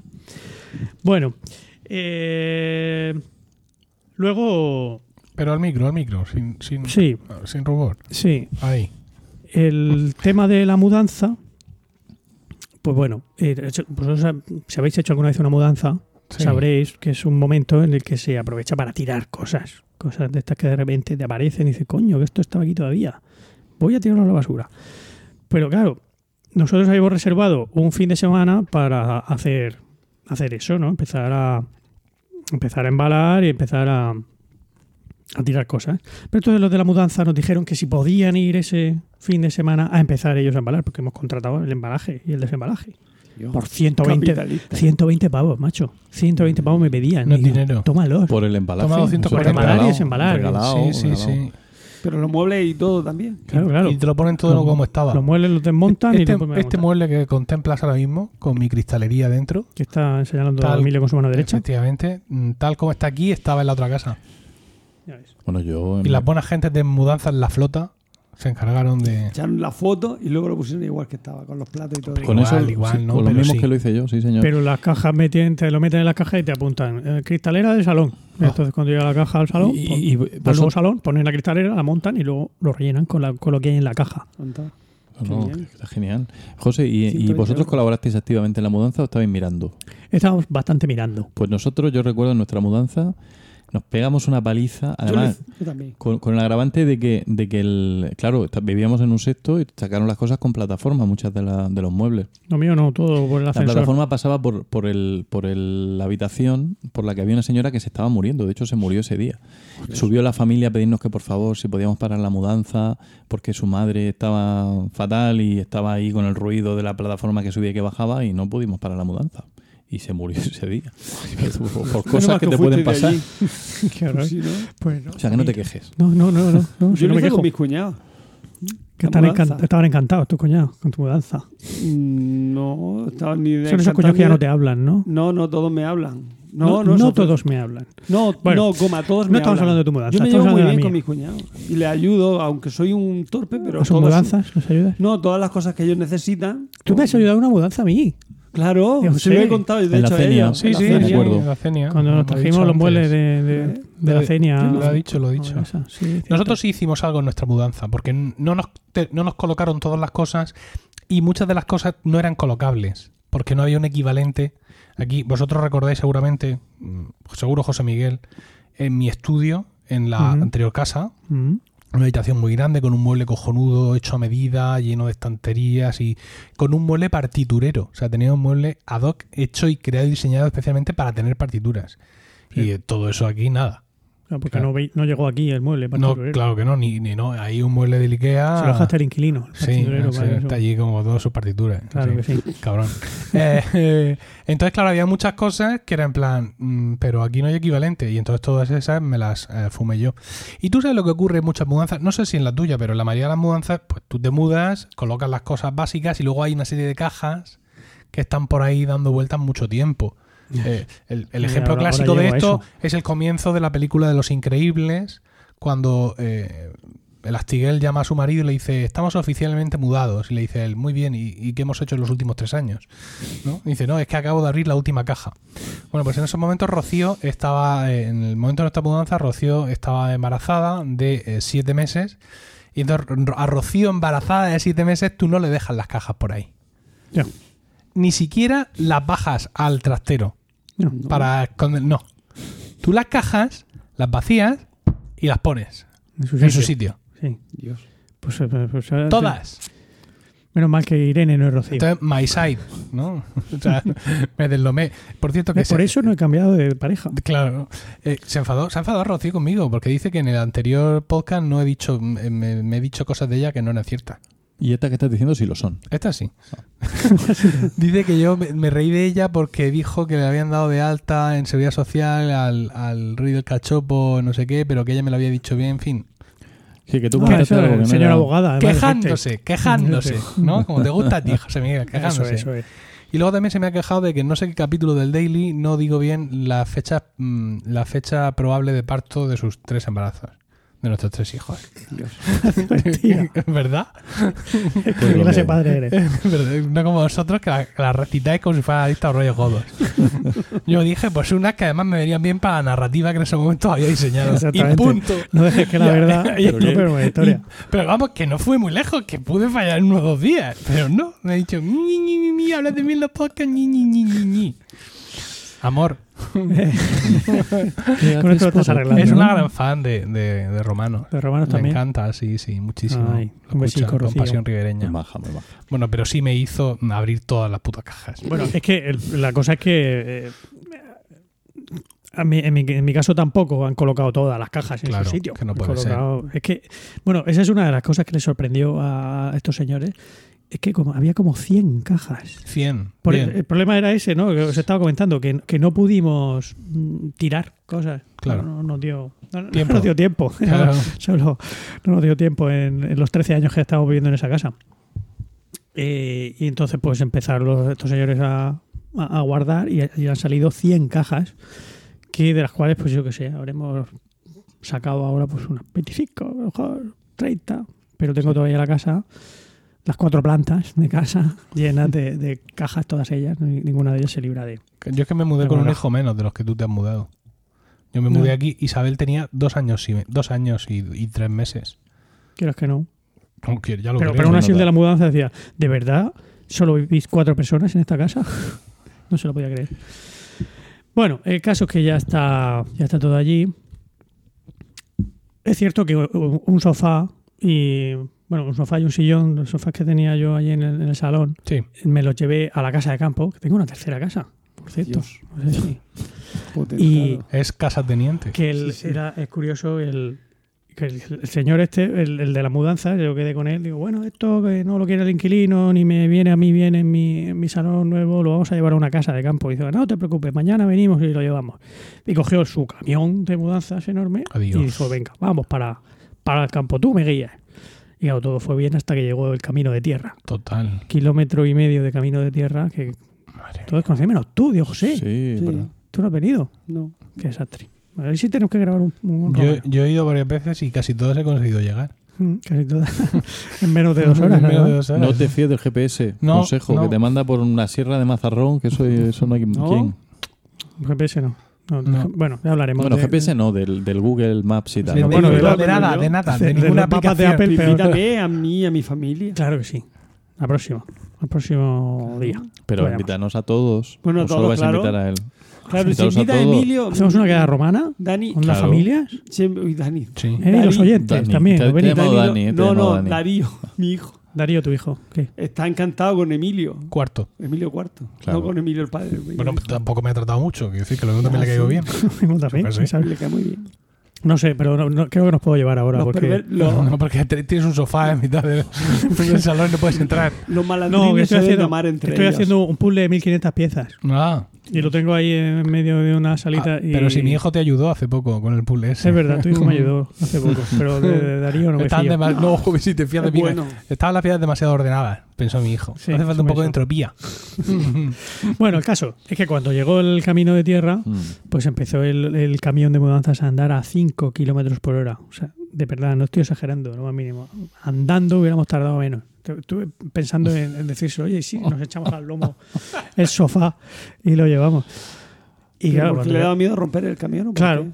Y eso me lo dijo al llegar a la casa. Dice, Es que, claro, es que si yo llego a saber que el camino es así, digo yo, coño, te dije que era una casa de campo, ¿qué pensabas? ¿Que iba, que iba a ir autovía hasta la, hasta la puerta? Pues, en fin, que dice, "Eh, me, me traigo la furgoneta. Y yo, pues, te he traído. En fin, bueno, el caso es que están allí ya los, los sofás y, el sillón y, y Eso, eso es lo importante. Eso es lo importante. eso es lo exactamente. importante. El camión de este tío. Da igual. Bueno, me dijo que me iba a cobrar solo la gasolina, 20 o 30 euros, y al final me, me cascó 80 pavos. O sea que está, está bien pagado. Vale. Y, y luego está, ya para acabar, el tema de la, del alquiler del piso. Sí. El piso que dejo. Mm. Bueno, pues lo- yo lo puse en alquiler unos par de semanas o, o tres antes de irnos. Y el, el mismo día que lo puse en alquiler, bueno, pues ¿cuántas inmobiliarias creéis que hay en la ciudad de Murcia? En la ciudad de Murcia puede haber 75 inmobiliarias. Pues yo creo que me llaman unos 73. de ellas. Yo creo que tardaría, tardaría menos en contar cuáles no me llamaron. ¿Cómo puede ser eso? Sí, Claro, el alquiler ahora es el, el nuevo eh, el nuevo modus mm, vivendi de esta gente, ¿no? O sea, Pues ya no, no... te, no te creas, porque un vecino eh, ha puesto su vivienda a la venta, aquí donde yo vivo ahora mismo, en la- aquí en la zona norte de Murcia.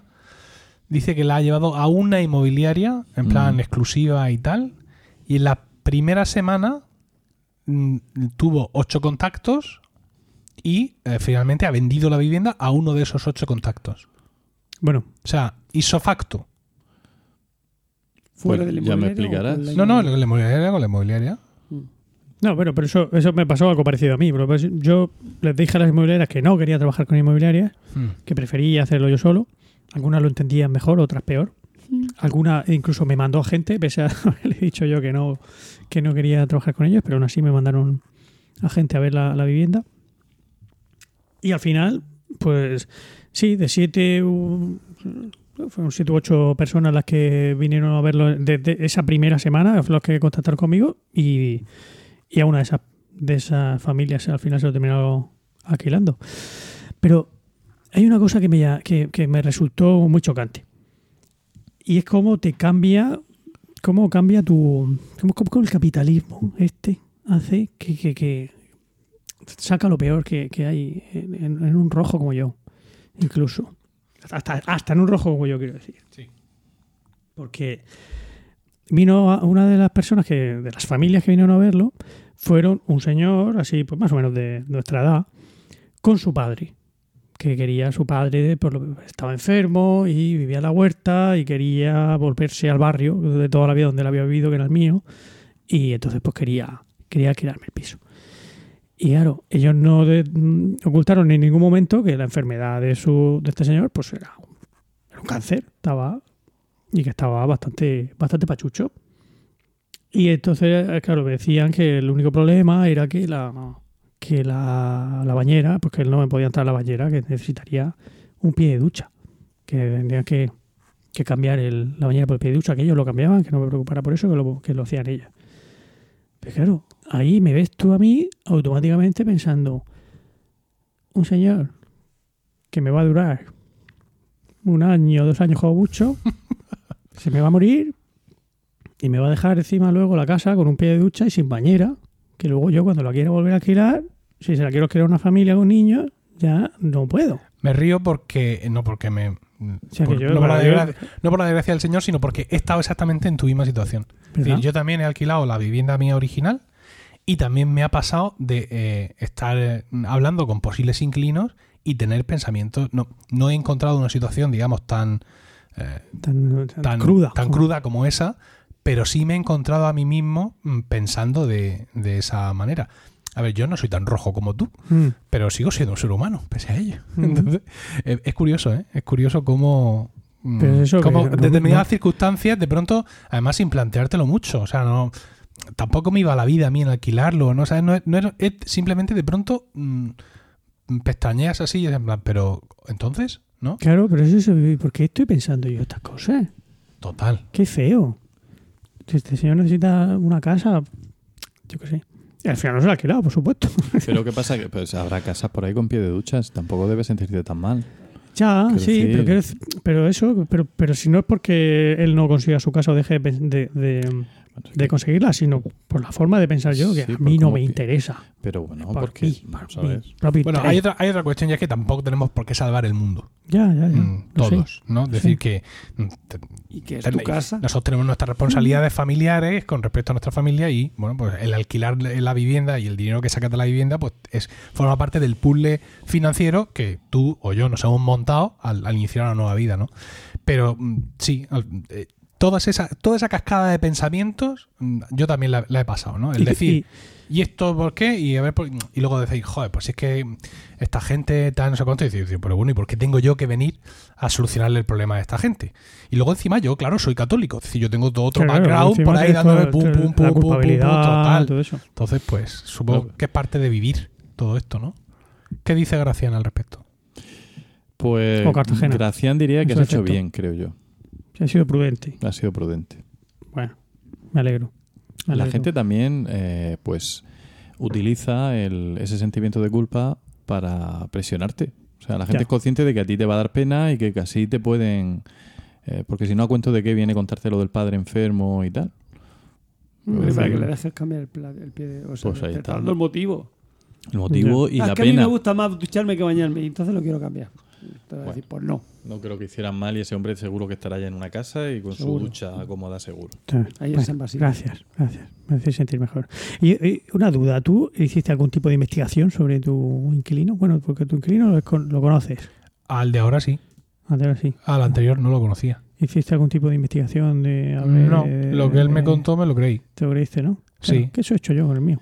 Pues, pues anda que no hay que llevar cuidado. Yo tengo experiencia para contaros. Sí. No, a ver, yo solo he tenido la- dos, bueno, tú, sí, es verdad. yo solo tengo dos experiencias. La, la- la de este primer inquilino, que luego me salió rana y me dejó de ver ahí una cantidades no importantes, pero que además me, me molestó porque el, quiero decir, nuestra relación siempre fue basada en la sinceridad y luego pues de esto de que le escribes y no te contesta y no sé cuánto, todo ese tipo de historias, ¿no?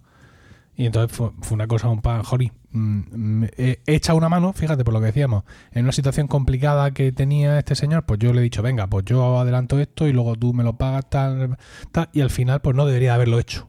¿no? Cuando lo tenía en mi poder, al señor, por así decirlo, tenía que haberle apretado y haber cobrado todo lo mío y facto mm, como, como, mi- como si fuera un Mr. Scrooge de la vida. ¿no? Un consejo. A ver, Consejo de, a navegantes. venga. Eh, los que tengáis alquilado algo, eh, si hay un impago, si hay un impago, inmediatamente que se produce el impago, al Pagar. juzgado a poner denuncia. Mm.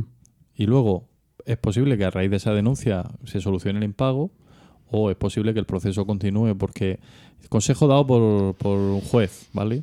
O sea que... que Bueno, un pago te refieres de un suministro, de luz, gas. ah, bueno, hombre, de, un- una mensualidad, por ah, de ejemplo. que ¿no? Un pago que te hagan a ti. Un impago a ti, Ah. sí. Y, y- o, o también, si está contemplado en el contrato y tal, de una, de una luz o de un agua, de lo que sea. Es decir, ¿por qué? Porque la gente que empieza así, normalmente sigue así y- y- y la única manera de que se ponga las pilas o tal, o por lo menos que acceda a hablar y a buscar una manera de negociar contigo, es ir con la denuncia por delante. Y al final terminas teniendo que desahuciar a esa persona, habiéndote dejado una púa de miles y miles de euros, no solo en dinero que no te ha pagado, sino en facturas de agua y de luz sin pagar, y es peor. Entonces, lo más práctico es ir así y ya está. Como la- el desahucio tarda igualmente un año entre pitos y flautas, pues esa persona quiere estar viviendo de gorra en tu casa va a estar un año igual. Pero Muy bien. Pues. Por esto es por lo que no te has podido preparar la sesión de hoy. Efectivamente. Bueno. No sé si. Pues queda claro. Si podréis disculparme. Bien, sí, nos has entretenido con tu narración. Sí, ¿no? Sí, yo pienso que eso Pues pues, es suficiente, ¿no? Venga. vale. Bueno, pues entonces me toca a mí.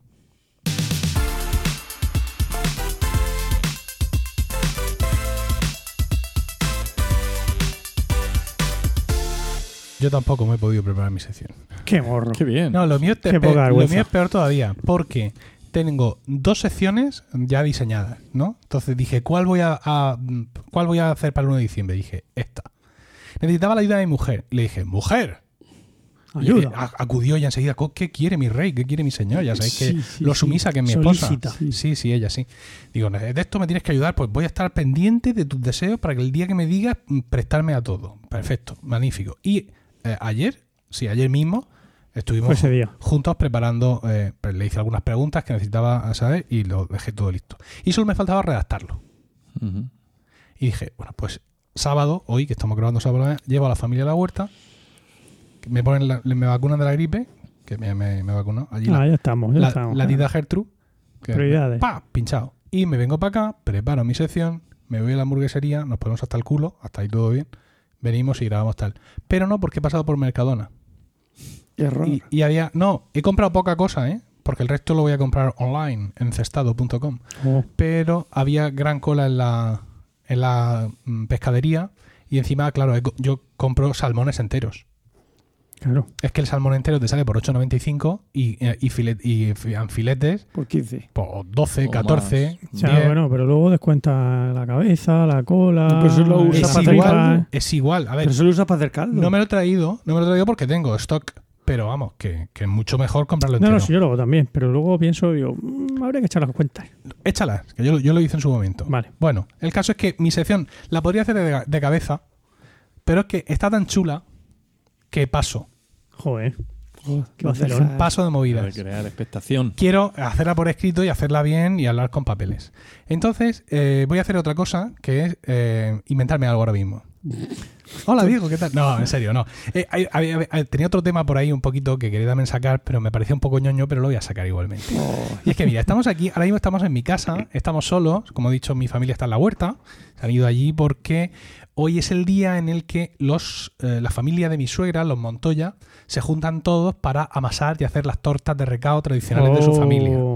Las tortas con la receta de la abuela, eh, de, la, de la abuela Dolores y tal, todo ese tipo de historias. Entonces se juntan allí, eh, haciendo, venga, que una taza para no sé quién, yo me voy a llevar dos tazas, yo no sé cuánto, el horno de- allí que es una tasa. pues una- vamos a, a denominarlo una ración.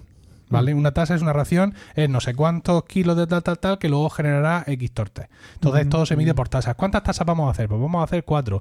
Este se lleva media, el otro se lleva una. en fin, así, un poco se especula con el tema. Entonces, pues se juntan allí, eh, básicamente, todo el mundo amasando, ¿no? Amasando pim, pim, pim, dando formica a las tortas, luego le ponen encima el, el- la almendrica, el azúcar, el no sé cuánto, pues según la receta. Tal. Y luego allí en el horno, porque antes esto era un marrón, antes se iban a hacerlo a la playa.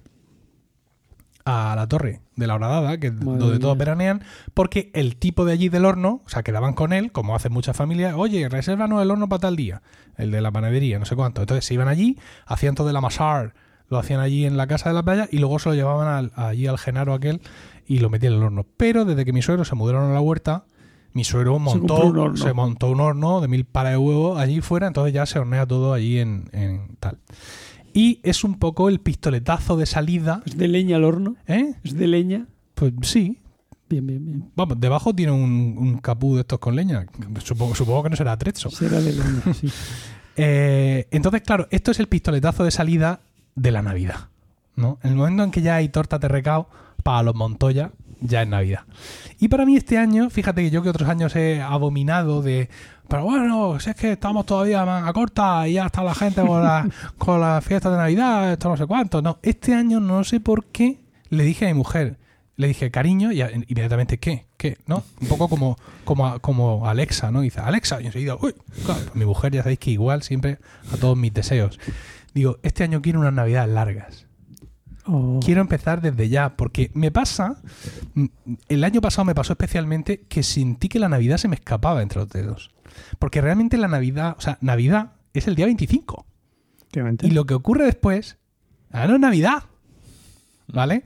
Lo que pasa es que aquí en España tenemos la festividad de los Reyes Magos, las vacaciones escolares abarcan desde, eh, digamos, pocos días antes de Navidad hasta después de los Reyes Magos y nos pensamos que todo el monte es orégano. No, Pero no, no. eso no es así. Entonces, el año pasado, claro, fíjate, el año, este año, este año el día 22, Sí. no, 21, 21 viernes. Sí, Ese día 21 viernes es el día que los niños cogen vacaciones del cole. sí. ¿Vale? 22, 23, sábado y domingo, 24 lunes, 25 Navidad, se acabó. Ya no hay Navidad. Luego usted verá la obra de teatro, el Belén de la Peña de las Babas. El concierto de las músicas el con- 22 de diciembre. mira, el concierto de las músicas el 22 de diciembre. Eh, siguen las luces, por supuesto, sigue todo, pero ya no es Navidad. O sea, ese momento previo, ese, ya desde el punto de vista religioso, ese esperar el nacimiento del Mesías, ese que llega, que llega, que llega, que llega, que llega, adviento. que ya, que ya, que ya. Ese, todo ese ambiente, toda esa cosa que para mí se vive de una manera muy chula, te descuidas y ya lo has perdido. Entonces dije este año, no, me niego. Y he empezado la Navidad súper pronto. ¿Cómo lo he hecho? Pues em, muy a medias todavía, porque es que no te- si no he tenido tiempo para escribir el guion, Comprándote un calendario de ambiente. no, eso por supuesto. Lidl. Por supuesto. Ya le dije a mi mujer, digo, mira, voy a subir todas las cosas de Navidad. A mí no me llenen la casa de cajas. Tienes razón. Tienes razón. Claro, porque para mí es muy fácil bajar al trastero, subírmelo todo, ¿no? Que es lo, con, con mi, mi gesto de masculinidad. ¡Ruah! Tirarlo aquí y ala, me voy a ver Twitter. No, eso no se puede hacer. Entonces le- me comprometí y digo, no, cada cosa que suba será una cosa para montarla. Es decir, subo el árbol de Navidad, lo dejamos montado. Subo el Belén de los críos, lo tiro al suelo, porque es donde al final va a estar. No por otra cosa.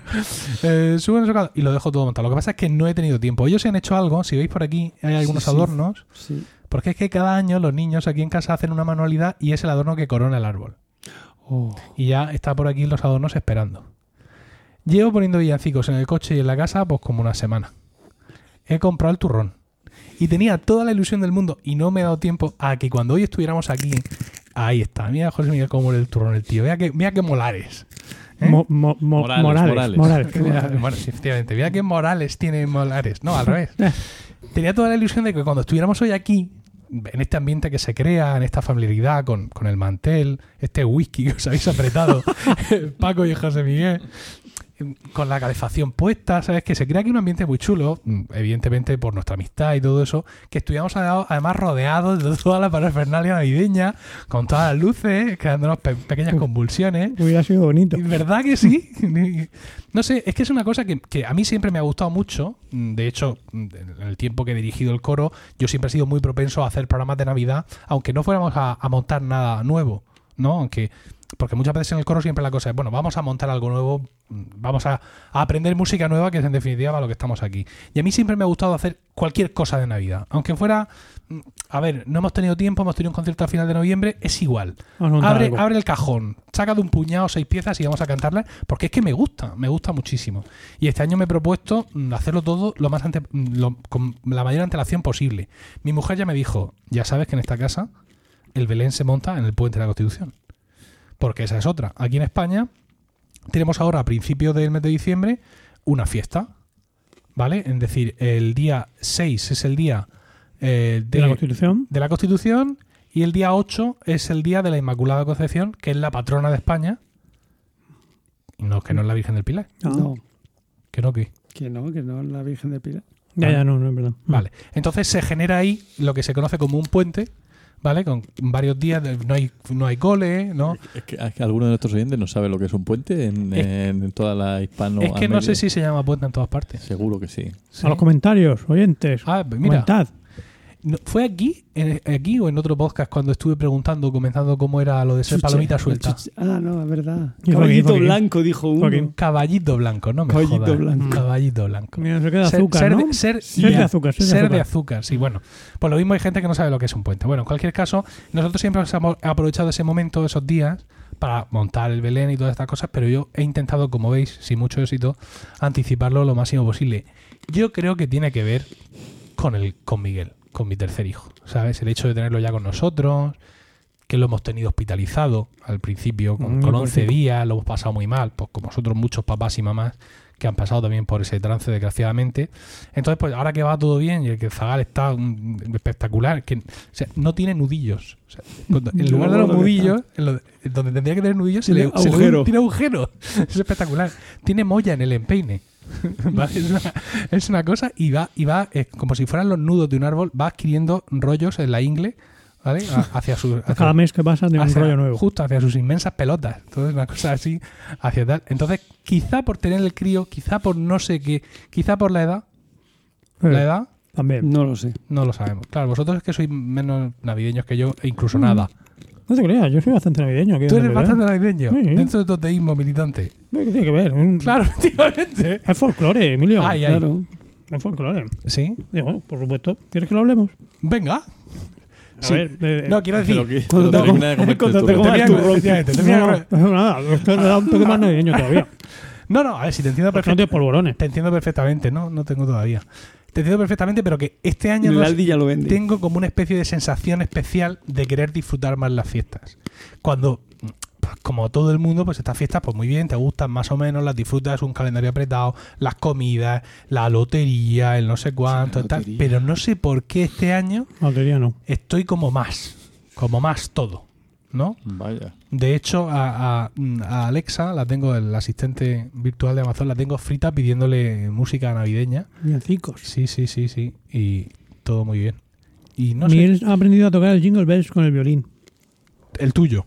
Mi Miguel, Tú, sí. claro, es que el, El mío tiene no. tres meses. El, El tuyo tuyo no. tiene eh, El mío seis. lo toca estupendamente ya. ¿Sí? Sí. Magnífico. Y lleva tocándolo también desde mediados de octubre. o sea que mis navidades son mucho más largas. Pues ya le va a salir muy bien. Le va a salir muy bien. Mira, Cuando lo precisamente, toques esta- esta precisamente por eso que dice Mm, a los, Casa a los suegros. eh, en, Claro. lo- en los colegios generalmente hay algún evento navideño, ¿vale? Y cantan alguna canción y tal. Y claro, para que los críos pequeños aprendan la canción, pues como tú dices, empiezan a enseñársela Menos en mi instituto. a final del curso anterior. Entonces, hay un momento en el que tú estás. no se hace Hay un momento en el que tú estás, no ya estás hasta los pelos del villancico. y todavía no has desenfundado una guirnalda. Exacto. Pero no. Sin embargo, este año no sé por qué. eh, eh, insisto, es el ¿Cuándo nuevo. encienden las luces? ¿Eh? ¿Las encienden ya esta noche? Hoy, Eh, eh, sí, a las seis y media. hoy. Mm. Mi hermano se lleva. Le queda. ¿Sí? Media es-. En, en Murcia, eso es muy peligroso. En Murcia es que todo este tipo de, eventos folclóricos, culturales, colectivos son ricos. Por ejemplo, muy característico es cuando le da al ayuntamiento por regalar pasteles de carne. Oh. Hemos de aclarar que un pastel de carne cuesta 1,50, En el 1,75, mejor de los casos. 2,ve- 2,25. Mm. Es decir, Y que ya. no es un producto muy caro, No, ¿no? pues Ni- es pequeño, es, es un unipersonal. Como Efectivamente. Everest. ni que esté ni que ni que esté fuera del alcance de la gente en plan no por ejemplo solo se hace en determinado momento no el pastel de carne en Murcia es casi fast food no pero de pronto hay un día en determinada fiesta que dice el ayuntamiento degustación de pasteles de carne. Y eso Ah. significa que van a regalar pasteles de carne. Entonces como una hora antes hay una cola inmensa gigantesca que se pierde en la noche de los tiempos. Y si es eh, todo esto es un día que hace mucho calor ver las señoras cu- cu- cubriéndose las cabezas si llueve con bolsas de plástico también en la cabeza to- todo por coger un pastel de carne que está más frío que los pies de Cristo pero es que aquí gratis hasta los pescozones ¿Pero habéis estado alguna vez en la cola esa de No. los pasteles? no, No, pero la no. hemos visto Ah, Sí, pero ¿Mola? decir, ¿habéis probado el pastel o estáis hablando Es, por es una, es, es, una, es igual es una cola que mola como la del Apple Store cuando hay que comprarse un, un Cuando, iPhone. cuando te Ya dan no, el pastel te no, dicen... ya no es ¿Ya no se así, Cuando dan el pastel te aplauden y dicen, muy bien, bienvenido. Fernando Murcia, que todos le conocéis, eh, tenía un despacho en la plaza, que daba a la plaza de la catedral, y desde la ventana de su despacho mandó una foto absolutamente espeluznante, donde se veía toda la cola dirigirse hacia la escuela de arte dramático y perderse ahí en el fondo, y decía el texto que acompañaba la foto, quedan tres cuartos de hora. Sí. O sea, tres cuartos de hora comiéndote una cola de campeonato para que te regalen un pastel de carne frío. Estoy convencido que la, ma- la mitad son turistas. Seguro. Mentira. Vienen de fuera. ¿Qué va? ¿Qué ¿Qué murciano va? se va a hacer una cola de una hora por comerse Sí, un pastel de carne? Pues claro que Con todos los que Un están allí. turista se va a la, se va a la esta, se- ¿cómo se llama? Los Se va a la pastelería y se lo compra. Los ingleses A que son más con sus sesos. Y hoy, Perdón, ¿eh? hoy va a ser la el encendido No, de, no, la iluminación navideña, el gran árbol que han puesto en la redonda y algo darán y aquello va a estar, mm, si es posible, si quieres interrumpimos la grabación en este momento. Llamo a mi, a hermano. que eh. no vaya con los críos. ¿Cuántos Qui- lleva? ¿Cuántos? cuatro. Los suyos y los tuyos. Algunos pierde. No creo. Bueno, porque él le pondrá mucho celo, pero la cosa da para eso. Mucho ¿eh? celo. Los- Los- los- se volverá. sí. sí, para- Pues sí, que estoy muy navideño y no sé bien por qué. Pues Y yo tampoco me sé, apetecía, no- me apetecía compartirlo con vosotros. No sé si en algún momento de vuestras vidas habéis tenido un sentimiento mm, similar de querer aprovechar un poco lo, lo que traen estas estas fiestas y, y los adornos y, y- No, y eh, tanto ponerte, eso no, pero- ponerte un jersey con un reno de esos gigantes. Tengo, un- tengo unas luces ahí en el balcón, muy chulas, que llevan unas pastillas temáticas. Entonces, según el- la estación, tú le cambias la pastilla. Por ejemplo, las he tenido en Halloween Era muy chula, ¿eh? proyectaban contra el techo uno, un, Calavera. un vampire, una calavera, Mm, tal. sí. Y ahora mismo, eh, una de las cosas que iba a hacer era ponerle la pastilla navideña. Tiene navideña y proyecta Sí. un árbol. Pues no lo sé, no la he puesto todavía. Proyecta, por cierto, el nuevo podcast de Milcar FM sobre gestión de proyectos, eh, metodologías ágiles. Agile, Agile. Eso lo eh, usamos sí, mucho, ¿eh? En sí, mi empresa y. Lean y todas estas Tengo cosas. que escuchar yo ese Escuchad Proyecta, por favor, buscadlo en vuestra aplicación de podcast y también en Spotify. Y Esa cuña. que eso. Yo no, esa sensación de, ay, ay, que se me. ah, que tengo.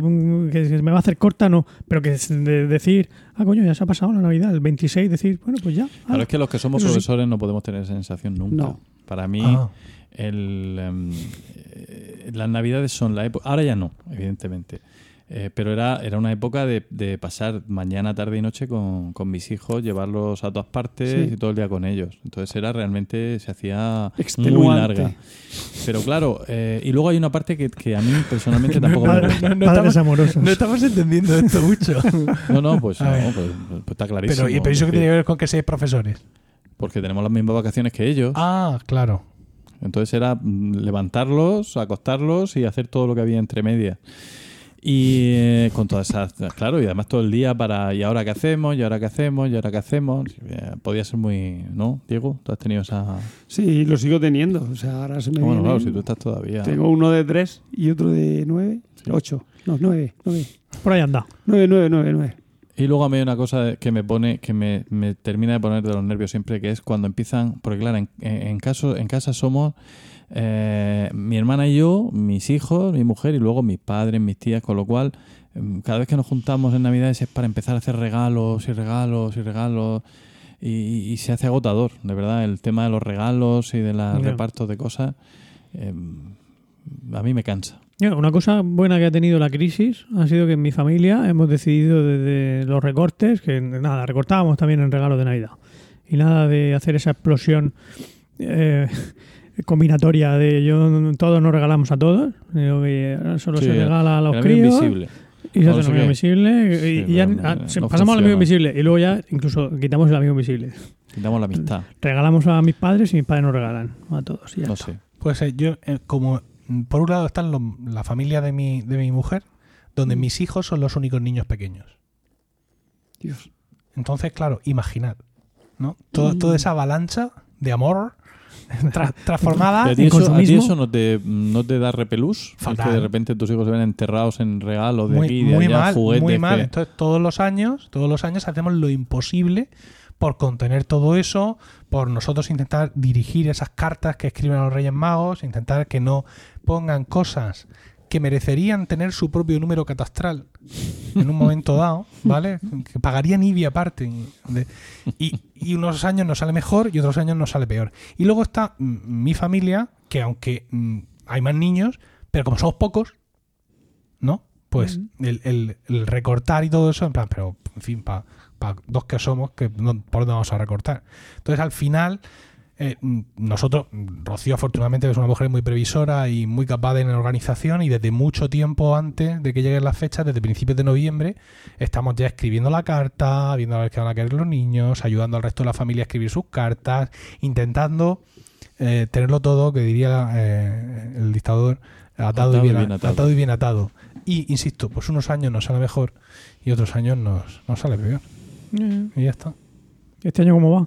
Pues ahí estamos. Mm. Quiero decir, acabamos de empezar. Ya, ya. Bueno, Nosotros- el primero de noviembre Sí, a ver, el primero de noviembre es cuando eh, se baja, se, tenemos una pizarra oculta en el techo, el rocío la baja, empieza a escribir diagramas, a unir flechas, poner recortes de periódico, ¿sabes? Y nosotros ya tenemos nuestras cartas escritas a, sus majestades e incluso hemos ayudado a los abuelos a escribir parte de sus cartas, pero luego siempre hay alguna gente libre, ¿vale?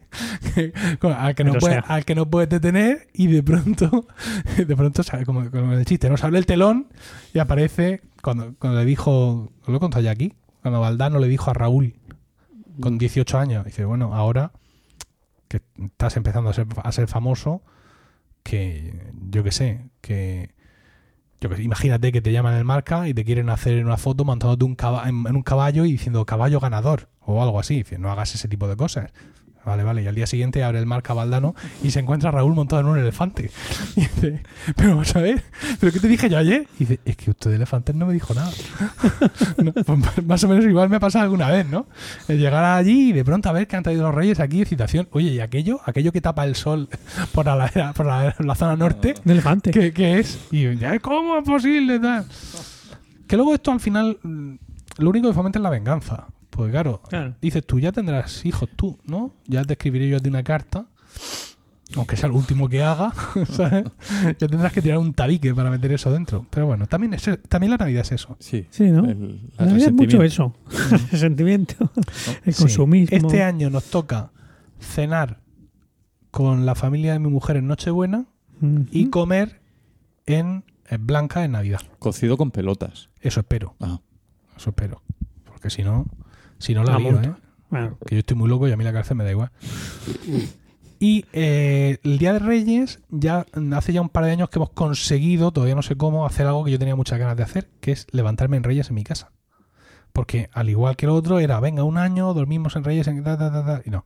Los reyes los hacemos aquí, en nuestra casa, nosotros, en nuestra familia. Mm. Claro. Nos levantamos, porque si no llegan aquí los reyes, no hay nadie. Y los reyes van a pensar, hijo puta, ¿esto qué? ¿Nunca están? No, aquí para que sepan que estamos.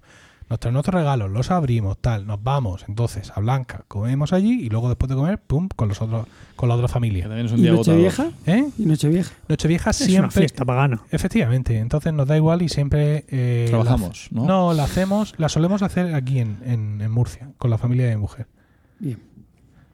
No. Va a no correr hay- San Silvestre este año, Diego. Sí, voy a ¿no? correrla, ¿Ah, sí. sí? ¿Y no, el y le- no me lo vas a He decir? convencido a mis sobrinos no para me que lo la vas a corran. decir. No, yo te lo digo. No, ahora me lo dices porque te lo he dicho yo. He no me lo vas a decir. No te lo Pero si decías que ya no corre, me has si dicho que decías ya, que ya no corre. Lo dije así un día por lo bajín y le he dicho 20 veces que se venga conmigo tal y nunca se acuerda. ¿Qué memoria tiene, Diego? ¿Tú corres ya? No, no, me ha ¿Que dolido. corres todavía? Pues sí. Ahora, San Pues Silvestre va a correr. correr. ahora no sé si ¿Cuál- quiero. El baloncesto sí que lo vi. Pero esto lo ve bien. Sí, sí, sí. Se acuerda cuando por lo que sea me conecto Sí. yo, me, que enseguida me escribe, "Oye, ¿estás Eh, conectado? tal. No, no, eso es que- mentira, nunca digo nada. que pueda yo. Eso no es Es cierto igual, para Diego, nada. No pasa nada, no pasa nada. Que no lo hago. Que no hay problema. Será posible. Bueno, Te estás desluciendo, Paco. pues a falta Has entrado a de. deslucirle. A falta de una sección analítica preparada, pues un poco de sentimiento navideño. Mapilla navideña, está bien. Sí. Está muy gracioso lo que hacéis sin haber preparado. Me da un poco de rabia incluso. ¿Por qué? Pues porque lo hacéis bien, no habiendo preparado cosas. No Ya, es bueno. justo. Sí, lo malo es que seguramente eh, eh, guste más cuando no lo preparamos que cuando lo Puede preparamos. Sí, entonces, no dará rabia. Esta vez estamos todos enfadados. Estamos todos enfadados. Bueno, eh, ya está. Vamos con Diego José. Venga, Diego José, ¿estás preparado? Yo sí. Pues venga, vamos Puesto contigo. las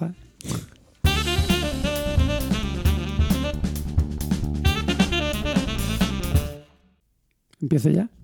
Si, si eres tan. Bueno, pues Si quieres que te, te gloso un poco. no, no. preséntalo, preséntalo. El, el padre de los dragones. eh, Calesi de los mundos. A ver si de secundaria. Bueno, mm, yo- es que después de hablar de la Navidad, va a ser un poco cortarrollo en lo mío. ¿Por Yo voy a Siempre lo hablar es, no te preocupes. No irás a, no irás a la- música y holocausto. Es que la vida es así, Diego José. Pasamos de pastores. No, Exactamente. no elegimos, no elegimos el momento en el que una civilización se hunda o un momento de un- una, guer- una guerra mundial. Eso no se elige, eso Sí, viene.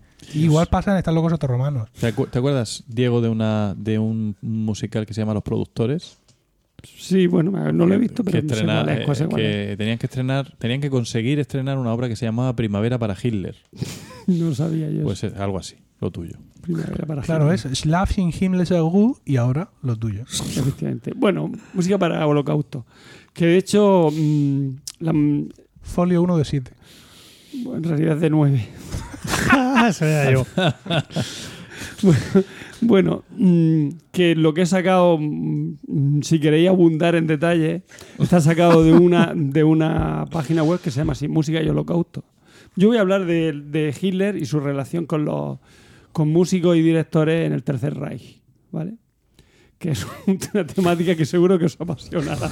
Hemos de Pero- recordar, para los claro, que es quizá que la esté- trilogía del, del Claro, totalitarismo. Para los que estéis escuchando quizá por primera vez este podcast, aparte de no salir de vuestros hombros, y felicidades por haber llevar ya más de una hora y media escuchándolo, decir que en los dos capítulos anteriores eh, Diego José ha hablado de eh, el, el general Franco. Pero, pero no hablaste de Franco y su relación con la música. no, Vas a tener que, podría, podría. Vas a tener que rematar.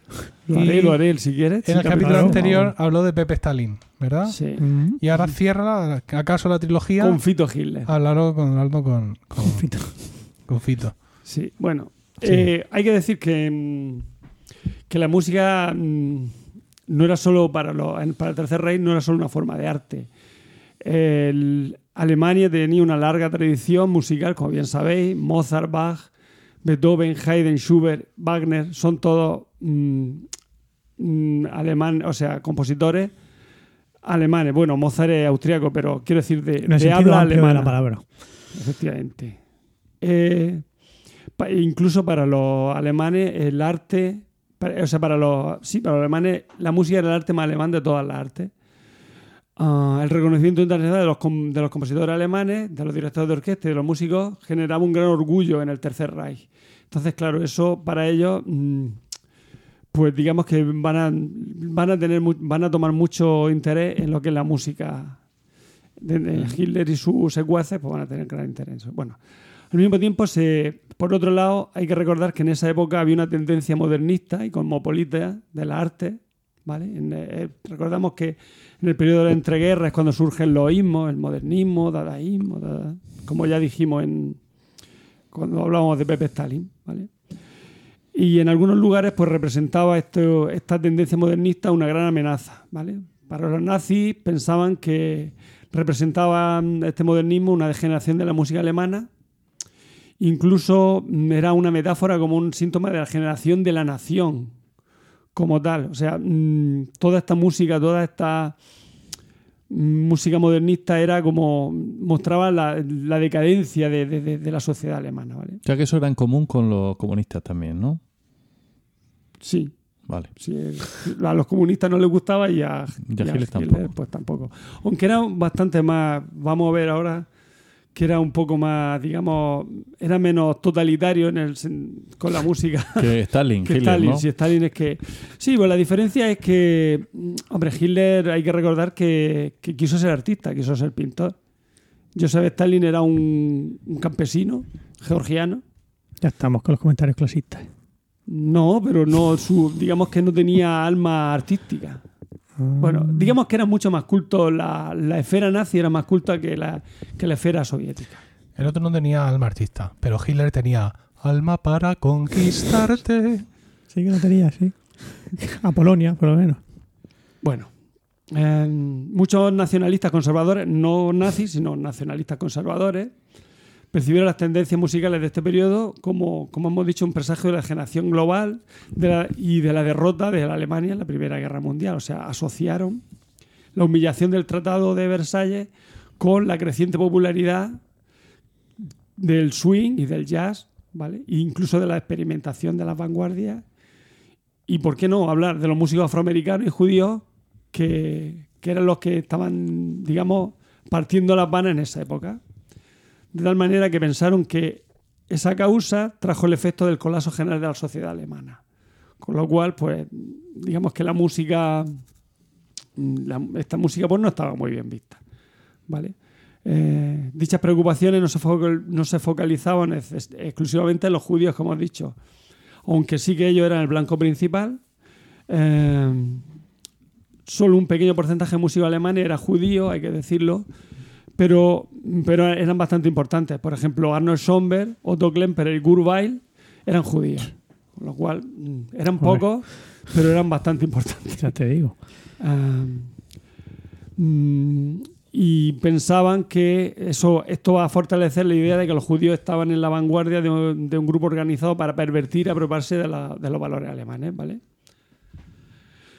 Eh, La búsqueda nazi por purificar la música alemana de la generación va a hacer que surja la, eh, la Kampfburg für Deutsche Kultur o Liga de Combate por la Cultura Alemana, que comenzó a desbaratar las actuaciones musicales de los artistas judíos.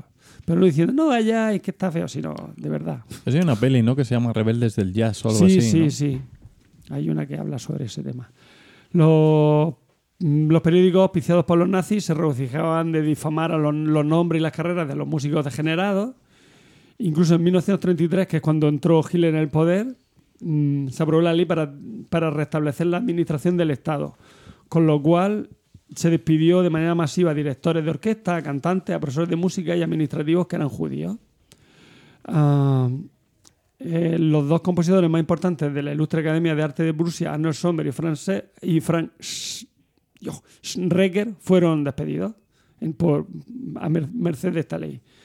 Bueno, primero hay que hablar de que bueno, la rapidez con la cual se sucedieron estos acontecimientos asombró a los judíos, que no se, no se esperaban que, fueran tan en serio. ¿no? De hecho, no hubo una protesta por parte de. Incluso no hubo una protesta por parte de los no judíos de, ante esta situación, de que echaran a, la calle a los judíos. Pensaban que luego los restablecerían.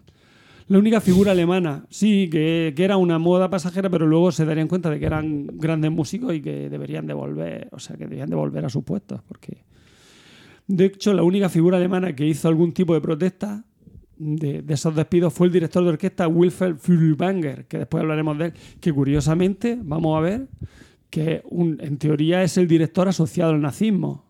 Con Karajan también, pero sobre todo Furtwängler se le, se le tachó de que era nazi. Después hablaré de él mm, de manera más, digamos, más, más tiempo, ¿no? Eh, de hecho, escribió una carta abierta a Goebbels donde aprobaba la eliminación de la influencia judía sobre la música alemana, pero también existía que había algunos judíos brillantes que debían de ver que se les debía permitir continuar tocando en su orquesta, porque él era el, el director de la Filarmónica de Berlín, ¿vale? Entonces le estaban chafando, Le jodía que se llevaran a los, claro. a los músicos buenos. Y le preocupaba pues quién iba a ocupar el lugar de los mejores músicos de su orquesta, que eran judíos. Vale. Mm, mm, mm. Eh, De hecho, él pensaba que, pues, lo que hemos dicho, toda- la gente pensaba que gente tan involucrada con la música, música, con la vida musical de Alemania, no era tan fácil que los pudieran despedir. Muchos músicos mantuvieron su empleo con los nazis durante los primeros años del régimen, pero ya a finales del 35 la limpieza ya estaba casi terminada y, muchos músicos judíos ya habían salido de Alemania. Eh, frente a la gran población de artistas judíos, mm, el Ministerio de Educación de Bruselas se encontró con líderes judíos en Berlín, o sea, con una serie de... se encontró con los líderes judíos, perdón, de Berlín para, para poder, digamos, colocar a toda esta gente y se creó la Asociación Cultural Judía, Jüdischer Kulturbund, que es como se dice en alemán, ¿vale? Gracias, gracias por aclararlo porque me queda a mí la duda. Y en el 33 se abrió el Reich Musikkammer, Consejo de Música del Reich, el cual, eh, mm, digamos que era el que daba la, la credencial mm, a todo aquel que tuviera la condición de ario para obtener empleo en la música. Si tú querías, ah, o sea, fuera de lo que es la, la Jüdische Kulturbund, la Asociación Cultural Judía, si tú querías trabajar para el Reich, tenías que pertenecer al Reich Musikkammer, o sea, el Consejo de Música del Reich. Y por lo tanto, la condición para pertenecer a este, a este Consejo de Música del Reich era ser ario, ¿vale? Los Ah. cuatro abuelos, Ario. Eh, los alemanes obviamente se entusiasmaron con la posibilidad de un marco centralizado. Muchos se sintieron atraídos hacia los nazis por eso, por, por haber hecho eso, porque iban a conseguir dinero. No por la ideología, sino por los potenciales beneficios artísticos y, y monetarios, ¿por qué no? Las leyes de Nuremberg de septiembre del 35 empeoraron la situación aún más, ya que ahora los medios judíos, los casados con judíos, ya no tienen permiso para tocar o componer. O sea, si tu madre era judía y tu padre era ario, ya eras judío. O si estabas casado con, un con una judía o, o con un judío, ya eras judío. En 1938 se montó la exhibición infame Erterte Musik, o sea, música degenerada, basada en la, en la exhibición Erterte Kunst, arte degenerado, organizada por Hans Severus Ziegler, eh, el cual intentaba mostrar al público alemán de qué trataba la música degenerada, cuál era su peligro y celebrar su purgación de la sociedad alemana. Pero mm, digamos que le salió el tiro por la culata a Ziegler porque la música degenerada era extremadamente difícil de definir y muchas de las piezas que tocaban en la exhibición eran populares entre los oyentes, les, Molaban. les- les gustaban. Entonces, digamos que, que le salió, pues lo que he dicho, el ataque a los judíos mm, suscitó, como hemos dicho, aunque suscitó pocas protestas, pero por otro lado mm, gustaba ese tipo de música. Entonces era incluso a los jerarcas nazis les gustaba algún, le gustaba el jazz o el swing, o sea, eran gente que, que le gustaba este tema. Bueno, dentro de los, los nazis consideraron música degenerada, por ejemplo, a la escrita por compositores como Arnold Schoenberg, Paul Hindemith, Eric Wolfgang Kongol. y- Pero bueno, todos los nazis y cualquiera, ¿eh? No, perdona. mm, Seguro que si tú escuchas a Kongol, te gusta mucho su música. Congo, Congo en concreto. Kongol, mm, vamos, me, me, me apuesto lo que quiera que te gusta. ¿Cómo va de motetes Congol? De motete regular, pero de bandas sonoras de películas de los años 20 y 30 va de puta madre. Has dicho puta madre. Le voy a tener que poner explícita al podcast. Otra vez. Va muy bien. Por 26 anteriores. Digamos que era el era el, el crack de las bandas sonoras. Estás buscando la boca, ¿eh? ¿Cómo se escribe Congol? No lo intentes, te van a salir. K-O-N K-O-R-N-G-O-L-D. Él quiso, por ejemplo, la banda sonora de Robin. Hood, la antigua, la de Rolf. ¿qué- ¿Cómo es? K-O-R. K-O-R. K-O-R. N-G-O-L-D. Corn Gold, como cuerno de oro. Corn es maíz. O, no, pero con K. K no es nada. Bueno, a lo mejor en alemán es maíz. Erich Wolfgang Korngold. Korngold, efectivamente. Korngold. Corngold Star Wars sale. A ver, esto porque. Sí. A mí me sale disponible en YouTube y Spotify. Bueno, muy, poco digno. pues se tuvieron que ir al, al exilio. Por eso es tan importante Congo en ¿Qué, banda. qué carica, Bueno, pero Hindemith no nos gusta ninguno. qué carica comer torrijas. tiene, escúchame, tiene el Matías el pintor que está muy bonito. Uf, no, no, bonito no se le puede decir a Matías el pintor. Eso es como, como cuando hablabas de las óperas de. Como, como intentaba meterte con Stalin porque no le gustaba la música de las La vanguardias del, de 21 del siglo XX. Es una Y a música ti tampoco. ¿Cómo se llamaba aquella? La no sé qué. No, pero cosas al, bonitas. al inculto campesino No, pero no cosas- gustaba. Pero hay cosas bon- No, perdona, pero hay cosas que sí me gustan de Sostakovich. Ah, claro, ya, ya, ya Stalin también.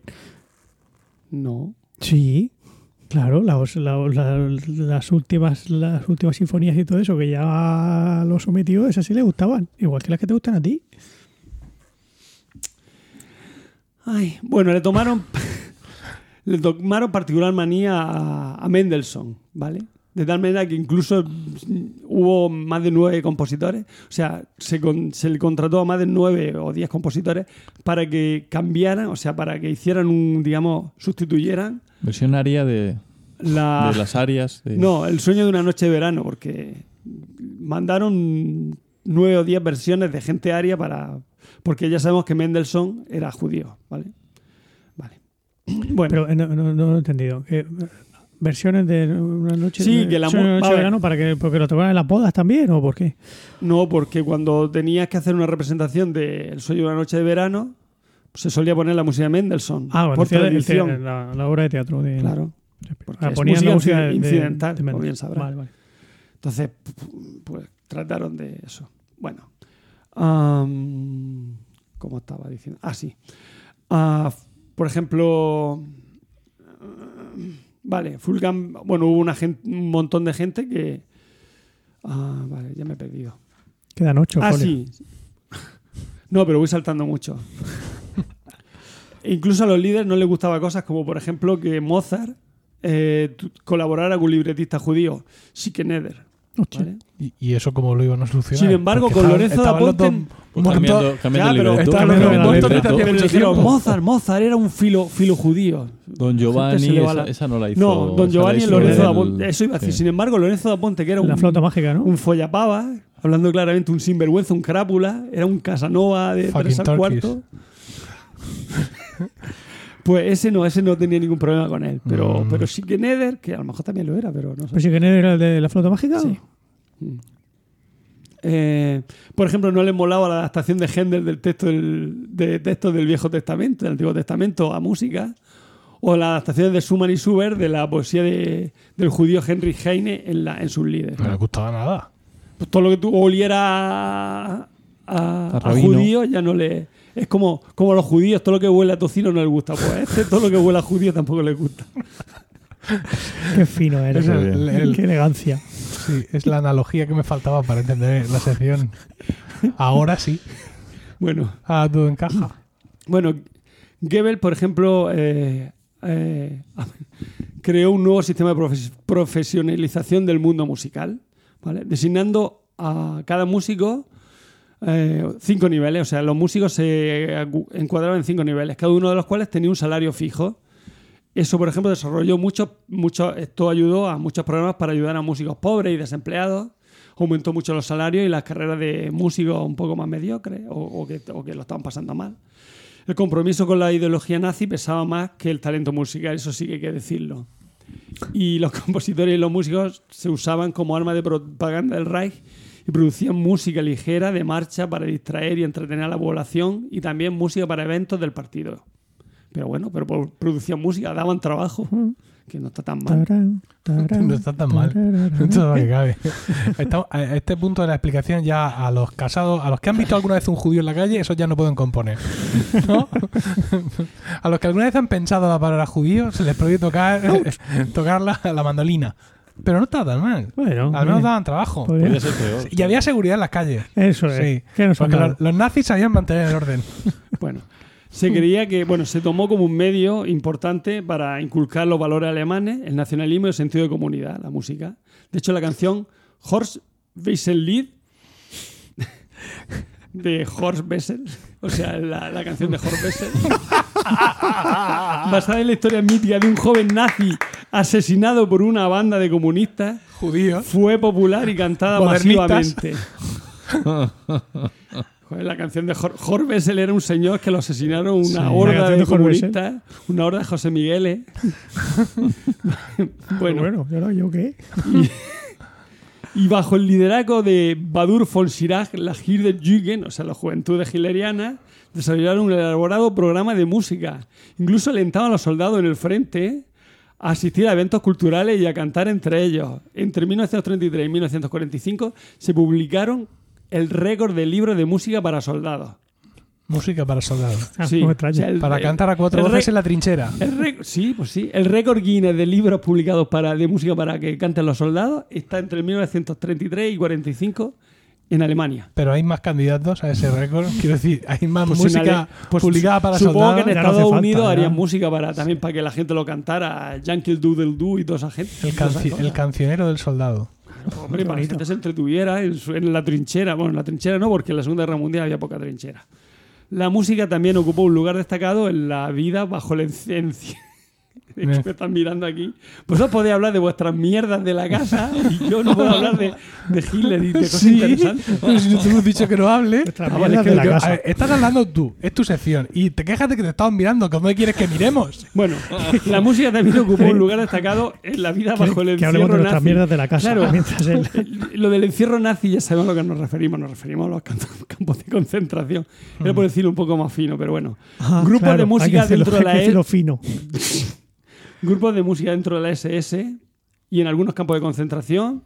Bueno, eso. Había, había músicos, o sea, dent- dentro de los grupos, o sea, había grupos de música dentro de la SS. Sí. En los campos de concentración había, había bandas de la SS independientes. O sea, eran muy amantes de la música los El SS. coro de torturadores. La SS organizaba café y campo de cabaret concentra- musicales. Del campo de concentración. En muchos guetos. En muchos, incluso en los guetos organizaba Incluso. cabaret. No, no, sí, eran todo bondad. Cabaret, cabaret y Está café, muy que no bien, sé está muy bien, sí. Tú ahí en Varsovia esperando que te maten, pero te estás tomando tu café. Sí, Y oyendo cómo tocan los de la SS. Efectivamente. Bueno, en los campos de concentración, como bien sabéis, tienen sus propias orquestas que tocaban para entretener a los guardias. nazis. dicho, has dicho como bien Como bien sabéis. sabéis, ha dicho. Ha dicho como bien sabéis. No sabíais sí, ha que en los campos de concentración cogían a los judíos. "Eh, Tú eres música, pues tú, te- tú para la orquesta del campo. Pues muy mal, porque Pues no. según la ley de, mil de Nuremberg de 1935 Sí, pero- no puede ni mirar un violín. Ya, pero en el campo de concentración sí. Porque Ah, claro, Era un espacio de libertad. no, Arbeit macht frei, ya lo decían. no, porque así entretenía a la gente. A los guardias, sobre todo. Es que allí, claro, te- te- se aburrían los guardias nazis de matar tanto, Bien. entonces entre medio. A pues, base de tortura, al final te aburre. Para relajar un poquillo el ambiente también. Como todas, Bueno. las, como todas las actividades rutinarias. Es lo que tiene. Bueno, y, pero no todo era. Alegría en los campos de concentración. También hacían cosas como forzar a tocar música mientras se les golpeaba o a cantar mientras realizaban tareas extenuantes a los judíos. Ah, no. Pero vamos a hablar de Wagner. Esa que- es la, la parte Ya. oscura del nazismo. ¿Sabes? No, no, no, No, todo eso. no- no todo no eso- solo no todo todo lo es felicidad y promoción ver, cultural. mm, Bueno. estamos frivolizando. Sí, sí, eso la gente lo sabe. Estamos frivolizando. Pues yo, de verdad, yo lo siento mucho por todas las personas, todas las víctimas del holocausto. Que sí, eso está claro, digo. Sí, Pero es que también hay que... Ya, pero que nuestros oyentes son inteligentes. Yo por si acaso, por si acaso, eh, estamos frivolizando. Sé que es un poco, es un poco de humor negro, pero mm, por favor, si alguien se siente ofendido, ofendido, apaga pues el podcast y ya podcast, está. No, si no hay otra. Venga. Efectivamente. Reicher Wagner, ese- que se le tiene como el músico nazi por antonomasia, Mm. Murió 50 años antes de que Hitler fuera nombrado canciller de Alemania. O sea que no tuvo vinculación alguna con el nazismo por imposibilidad histórica. Estaba muerto 50 años antes. Sí que es cierto que Hitler hizo de la música de Wagner bandera de su régimen y símbolo de germanidad. También que la nuera del compositor, Winifred, fue gran amiga de Hitler. Winifred. Ah, pues Winifred ahí- se llamaba la ya- nuera del compositor. sí. Eso ya es, un- era amiga. Era amiga de Hitler. No- incluso fíjate si era colega, que lo acogía con familiaridad en la House Wilf, Win, Wanfried. Oh, espérate. Wanfried, pero la residencia de la familia en Bayreuth. Cuando acudía a los festivales, Pero, a ver, Diego José, os lo explico. No, que- ahórrate los nombres en alemán. Tienes razón. Di directamente la residencia de la familia en Bayreuth. Ya está. Bueno, pues, la resi- pues el Win, Winifred, que sí. Winnie the. Pooh.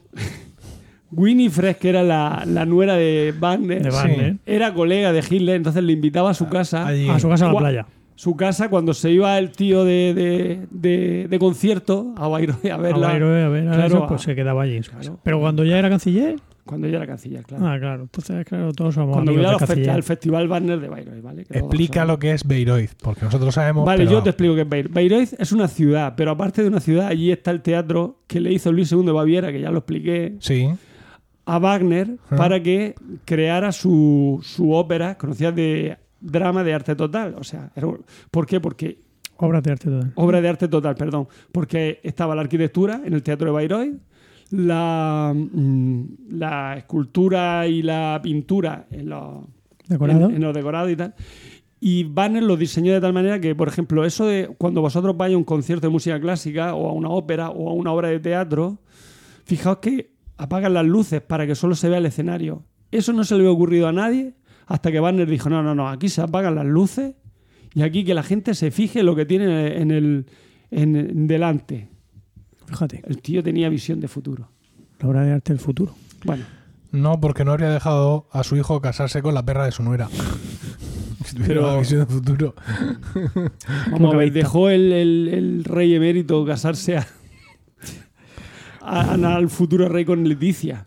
A pesar de que, ¿cómo se llama? Jaime Peñafiel. ¿Era Jaime? No, sí, Jaime Peñafiel. Sí, Jaime Es Peñafiel. que lo confundo con Por favor, Pablo te- Peñafiel. Termina, termina tu, tu- Sí, tu sí, argumento porque no tienes en vilo. Porque le dijo, no, no, no, no, que no se case con Leticia. Y fíjate, Fíjate. Ya, O sea, pero- que es una plebeya. Pero que Ya, el, pero. el emérito es Porque un tú hombre. no puedes mandar en el amor. Y si Winifred mm, enamoró al hijo de Banner, que desconozco su nombre en estos momentos. No, se llama Siegfried. Sí, conozco el nombre. Vaya. Siegfried. Sí. Pero escucha, es que ¿Solo Le- uno? Leticia ha invitado a Putin a la casa de Mallorca o algo. Es que no. Bueno, lo que íbamos. Pero es que no solo eso, se comenta, se rumorea las malas lenguas de que incluso La ma- Winifred, le- las malas lenguas muertas, claro, porque ya esto te hace tiempo. de que incluso Winifred le proporcionó el papel con el que el dictador escribió Mein Kampf cuando estaba encarcelado por el push de Múnich. Que si no sabéis lo que es, no lo voy a explicar, lo miráis por internet. Bueno, que dio un golpe de estado lo- en- Sí lo vas a explicar. rápido y lo metieron en la cárcel. Le pero dejó po- un paquete de folios Sí, Eso le dio los, sí, le dio los folios para galgo. para que lo, miras así, lo levantas, lo pones a la luz Claro, y es así, un galgo. así- así entiendo que se te salgan nueve folios. porque- Bueno, no queda ahí la cosa, porque los No. festivales de Bayreuth se tendieron de también la pluma. bajo la, bajo la, ¿Y la en la época en la que Winifred envidió de Silfrid, el hijo de Richard Wagner. En 1931 Ay, no lo dirigió, o sea, ya me estoy perdiendo. Lo dirigió hasta el 44, el último año en el que hubo representación. ¿Quién dirigió qué? Pues Winifred era la que dirigía El el, festival. el vale. festival y lo tiñó todo de nazismo, banderas, nazi y todo en el festival de Bayreuth. Vale, vale. De vale. Wagner, vale. Y por eso ya la asociación. Eso se asocia tanto. Vale. Winifred nunca se arrepintió de su relación con Hitler, pero protegió a no pocos instrumentistas y cantantes judíos de la persecución del régimen. Ah. Por otro lado, casi todos, si te fijas, casi todos, mm, digamos, se congraciaban con Hitler, pero por otro lado, se daban cuenta de que los judíos eran unos putos cracks tocando música, o los comunistas, pues casi también. Y, y- Casi. Sí, que también, No sí, que había talento, que había talento y ellos les gustaba el talento, entonces decían, pues, jugaban a dos bandas. Y eso luego les sirvió, veremos después para el proceso de nazificación, les sirvió para seguir trabajando. Bueno, a lo que íbamos, que Winifred no se arrepintió, protegió a muchos instrumentistas y cantantes judíos de la persecución del régimen, pero fue apartada por los tribunales de desnazificación. Esta sí que no se escapó. Y le hicieron mm, y la, la quitaron del- de, de la dirección del Festival de Bayreuth, haciéndose cargo su hijo Wolfgang y Wieland, los cuales emprendieron una intensa desna- desnazificación del festival, que duró hasta hoy. Aunque Wolfgang, el más longevo de los dos, murió en 2009. Sí que es verdad que ahora mismo, pues Bayreuth no se asocia, vamos, todo lo que tenga que ver un poquito, que, que, que haya alguno que tenga algo de nazi, o sea, que, que tenga que ver con el nazismo, borrado. Bueno, otros implicados de, de la... ¿Cómo se llama el partido nazi de ahora? ¿De Alemania? No Eh, lo sé. Ni lo sé, ni... No lo voy a votar. No, no, no puedes tampoco. Boxen. Se está bien ahí. Bueno, Bueno, da igual. ah, bien. Eh, otro... Alternativa para Alemania, algo así se llama, ¿no? Bueno, eh, Bueno, va a haber. mm, Bueno, ahora voy a hablar de otros casos, de otros implicados por, del nazismo. Pues. Karor, ¿vale? Con su- el autor del célebre Carmina Burana. O directores como Wilfred Furbanger, Carbón. Bien. hay que decir que. ah, bueno, se me olvidó decir que la música de Wagner eh, en la actualidad todavía continúa prohibida en Israel. Ya tú qué culpa tendría el pobre Wagner. Aunque Daniel Barenboim, no sé si lo bueno, vosotros seguro lo sabéis. Un año se decidió interpretar fuera del programa el preludio a la muerte de Isolda allí en Israel con gran escándalo, porque sentó fatal que se, se interpretara Wagner. Recordamos que Daniel Barenboim es un, es- es un judío argentino, Judío. Es director y judío argentino. ¿Vale? Ninguna de las composiciones o grabaciones de los músicos que he citado ha sufrido de restricción alguna. Bueno, mm, esto no sé por qué lo estoy diciendo, la verdad. Ahora que lo pienso. Ah, sí, porque ni, ni ni Carol, ni Carbón, Carbon. Carbón. Sabía que me iba a hacer eso. Digamos que Carbón de encina, carbón. Madre. que no han tenido restricción a pesar de que haber, haber estado con gracias con el nazismo, es lo que quiere decir. Vale. Vale. Vamos primero con el caso de Furtwängler. Wilhelm Furtwängler. ¿Qué pasa? Si lo pronuncio bien. ¿Furtwängler o Furtwängler? Furtwängler. Este fue el director de la orquesta de Berlín. Sí. Nunca hizo el saludo nazi y mantuvo cierta distancia con el régimen, pero tampoco dejó su puesto de titular de Filarmónica de Berlín. Dirigió conciertos de celebración de cumpleaños de Hitler, pero porque estaba en su contrato. Pero y no saluda, no hace el saludo nazi porque tenía, tenía una contractura, porque, ¿sabes? Porque dirigirle el cumpleaños feliz Sin saludarle. sin saludarle. O sea, Mejor nu- saludaba así. que sí. nunca hizo cuando nunca dijo Heil Hitler. Los, hacía el saludo sin que se dieran cuenta. ¿no? Cuando estaba marcando el 2, levantaba así el brazo y parecía Vamos, que nunca hizo Heil Hitler antes de una representación ni nada de eso. No hizo osten- Ostentación de su nazismo. de su nazismo, porque de hecho no lo era, como vamos a ver ahora. Bueno. Bueno, Ah, vale. todavía no he terminado el segundo folio. ¿El segundo? Bueno, los nazis. Todavía Aquí pone un 2. no, mentira. Mira, todavía Dios. estaba en el segundo folio. Me voy, voy. Si es que me entretenéis. Y Qué eso que- poca vergüenza tiene. Eh, Bueno, eh, Fulberger eh, mm, tenía 47 años cuando Hitler llegó al poder, ¿vale? Y estaba en la cima de su carrera. Era, de hecho, un representante y defensor de la gloria, heren- de la gloriosa herencia musical de Alemania. Ya acabó el segundo folio. en su crianza le inculcaron la importancia de la supremacía alemana, pero una supremacía que no estaba relacionada con la raza, sino con la creatividad espiritual y artística. O sea, él no creía que el alemán por raza, el ario, de per se, era, era, estaba por encima. Era por cultura. sino por cultura. El alemán estaba culturalmente por encima de otros, de los franceses, que son unos mierdas. Me- Según ellos, según ellos. Según ellos, según ellos. Y según yo también. bueno, el me- bueno, cuando llegó al poder, como he dicho, era el mejor director de orquesta de Alemania. ¿vale? Ah, recibió con agrado el ascenso del nazismo al poder. Pero no era nazi. No, no era nazi. No. Ya que esperaba que el partido nazi aumentara los sueldos y la seguridad laboral de los músicos de la nación. No Furtwängler, de hecho, no fue para los nazis un títere, sino que, que lo- el- el- las de decisiones que él tomaba están motivadas por la pasión por la música y no por, por temas políticos. ¿vale? El del- de hecho, en medio del experimentalismo y la vanguardia de los años 20, siempre Furtwängler mostró su desagrado por la música, o sea, por este tipo de música, por la música moderna, por el swing, por el jazz, por la música tonal. Pero ya digo, no era porque fueran Como judíos. Stalin. No era porque fueran judíos, sino porque no le gustaba cómo sonaba.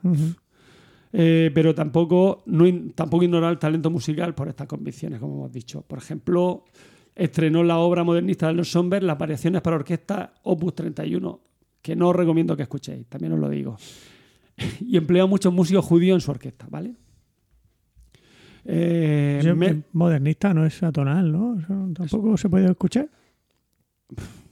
me moderni- yo quiero decir, modernista porque decir, que te, pregunto en A serio, ver, que no Sommer oído, em- que a ti no te gusta tampoco. Sí, Schoenberg empezó ya expresionista, que no sé si, pero ya lo- el expresionismo ya es atonal. Hmm.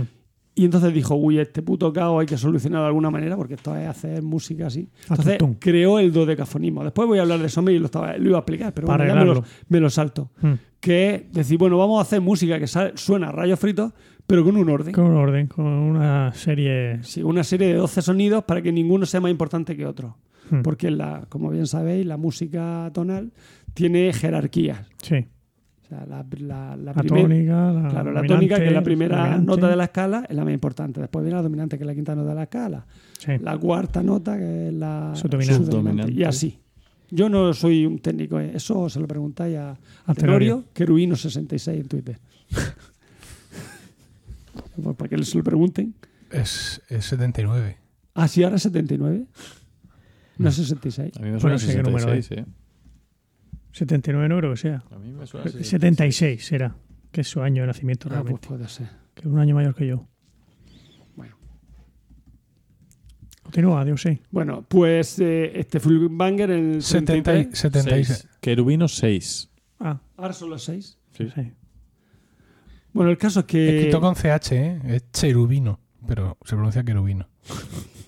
Yo qué sé, yo pensaba que todos sabéis que era cherubino. O sea que cherubino es querubino.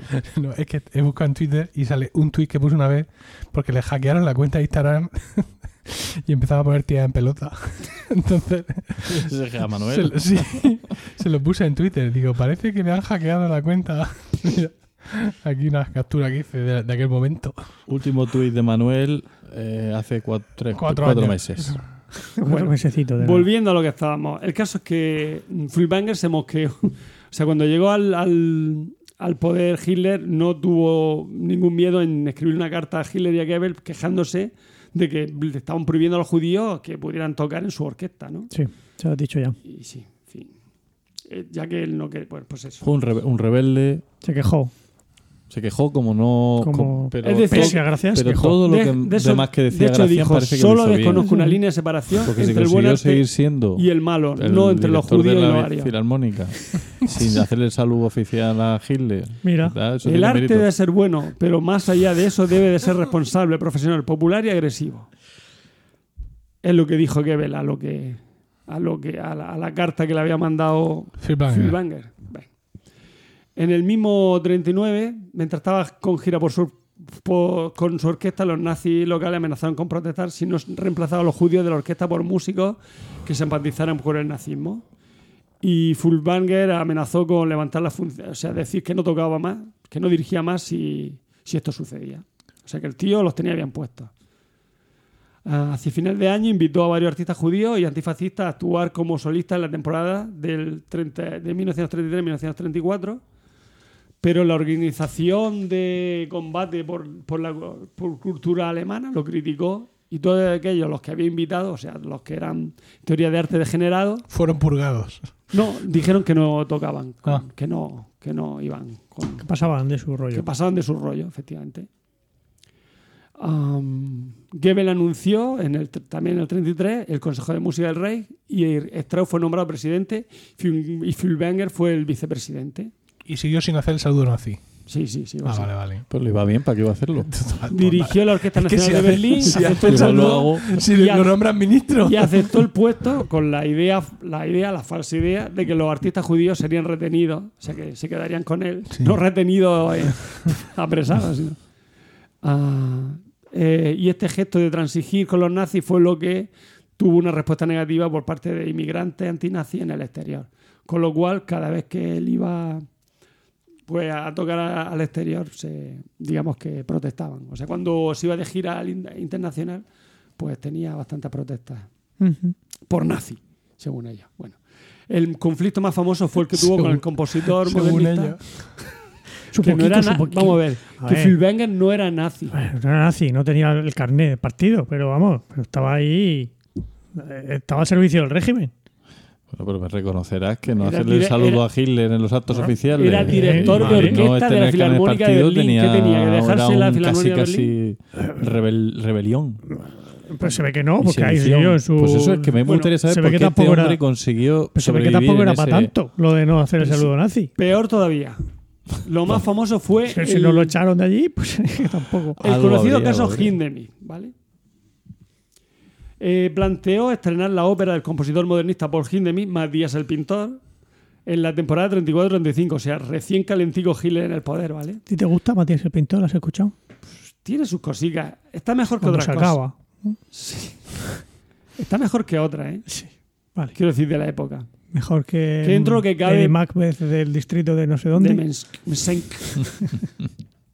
quiero decir que Paul Hindemith tiene, es música utilitaria lo que hace. Entonces es una música un poco más agradable que la de que la atonal o la de Schomberg, Ah, sí, que es la- dodecafónica. Escucho un ¿vale? trozo un día de esto. Hombre, no es que sea, en fin, no es que sea Tararéame una- Nula Pax Sincera de, de Vivaldi, pero Tararéame algún pasaje. ahora mismo no puedo. No manejo ese dato. Bueno, Göring prohibió la función. Fülbanger amenazó con renunciar a menos que se levantara el boicot contra Hindemith y escribió cartas abiertas dirigidas a la prensa para defender al compositor. Ah, fue- a pesar de ello, fue forzado a renunciar a su puesto en el Consejo de Música del Reich, recordamos que era vicepresidente, y a su puesto de director de la Filarmónica de Berlín. Ahora, ahora ya empieza la cosa. Como la situación militar de Alemania se tornaba cada vez más amenazante, Fülbanger adquirió más valor como embajador cultural para promover la música alemana en todo el eje. Entonces se fue, eh, se, se iba de gira por los países del, Del eje. eje. ¿vale? Pero sufría, como hemos dicho, boicot. Sufrió boicot en La Haya, en, Bel- en Bélgica, pues porque era nazi, según ellos. Según yo. Vale. En 1936 le ofrecieron dirigir la Filarmónica de Nueva York, pero la presión de los nazis y la protesta de los americanos lo desalentaron. O sea, los nazis dijeron, no, no te vayas, no te vayas. Si tú eres aquí nuestro mayor baluarte, no hace falta que hagas el saludo. te quédate. Y, lo- y por otro lado, no- no- no- a los norteamericanos, vaya con, vaya a contratar a un nazi. Ahora, luego, llevarse a todos los científicos nazis cuando acabó la guerra, eso sí. Para que le hiciera la bomba atómica, sí. Pero, pero un director que, que, que era medio medio, que es lo que quería ver, era ver, a ver, dirigir, eso no. Entonces, ¿Cómo se van a llevar Que los científicos directores, los directores se ven. Los científicos los metes en una cueva a hacer la ¿Pero bomba. ¿Cómo se van a llevar los científicos nazis después de acabar la guerra para que haga la bomba atómica? Si la bomba atómica la hicieron. Es verdad. Bueno, Ah. para trabajar en sus cosas de ellos. No, pero la, la guerra ya había acabado para Alemania. Bueno. Sí, claro. Es que la verdad es que la guerra acabó en Alemania antes Sí, que agárrate en ese clavo. Japón. Agárrate a ese clavo. Es Bueno, todos, todos te hemos entendido. Bueno, Fülbanger, como he dicho, nunca se inclinó por completo, protestaba por la presencia de banderas, el saludo nazi en las salas de conciertos, y luego la de la anexión de, Au- de Austria, el Anschluss famoso, ah, por pedido de los miembros de la Filarmónica de, de- de Viena, asumió el liderazgo con la intención mm, de usar su influencia para proteger a los judíos de allí, de la Filarmónica de Viena. O sea que encima defendió a, a los que no eran suyos. ¿Vale? Ah, fue el único artista alemán que, importante, que no firmó el folleto Estamos y caemos con Adolf Hitler en el 44. O sea, cuando ya Hitler estaba ya sus últimos días, estaba ya buscando la Y pastillica. él seguía en Alemania, allí, seguía en Alemania. Él seguía allí, pero dijo que no. Jolín, qué tío. Fenómeno. De hecho, solo se fue, bueno, al final de la guerra se fue, dejó el Tercer Reich y voló hacia, la, hacia Suiza. Voló a Suiza, ¿vale? Bueno, se quedó cerca. Bueno, sí. Eh, le prohibieron, bueno, a Fulbanger a partir de entonces le prohibieron dirigir, ¿vale?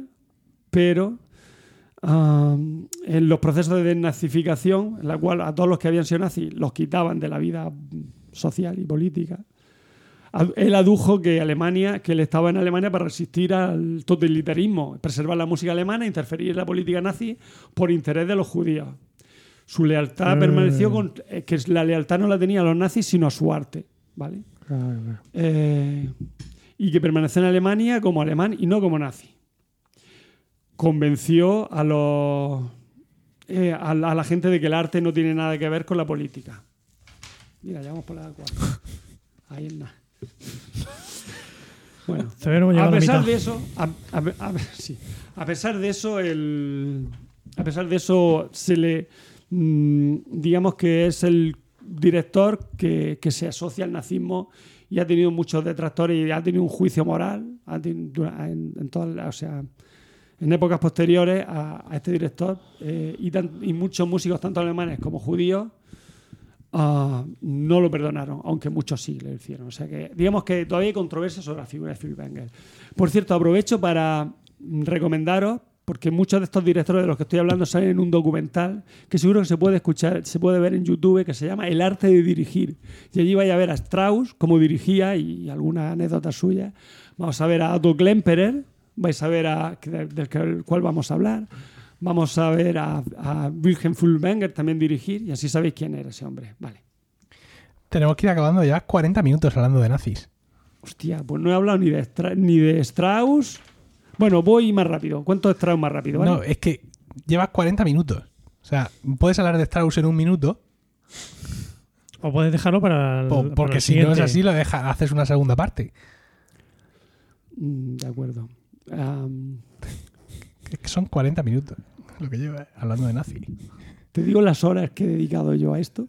No, no, si, Si yo no te te, digo que no merezca la pena. Lo que te digo es que llevas 40 minutos.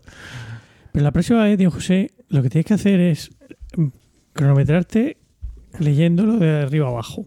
A ver cuánto tarda tu, tu- tu folio leyéndolo sin ninguna sola interrupción. Si tarda más de 25 minutos, Carlos, ya sabes No que te lo vamos a convertir en 40. no puede ser. Vale. Escucha, ya sé lo que voy a hacer la próxima como. Strauss es muy Y voy a importante. hacer una de Gracián en estos momentos. Qué manera más brillante de cerrar, eh, de cerrar el círculo. Como Strauss es muy importante, lo que puedes hacer es hacer una sesión única de Strauss.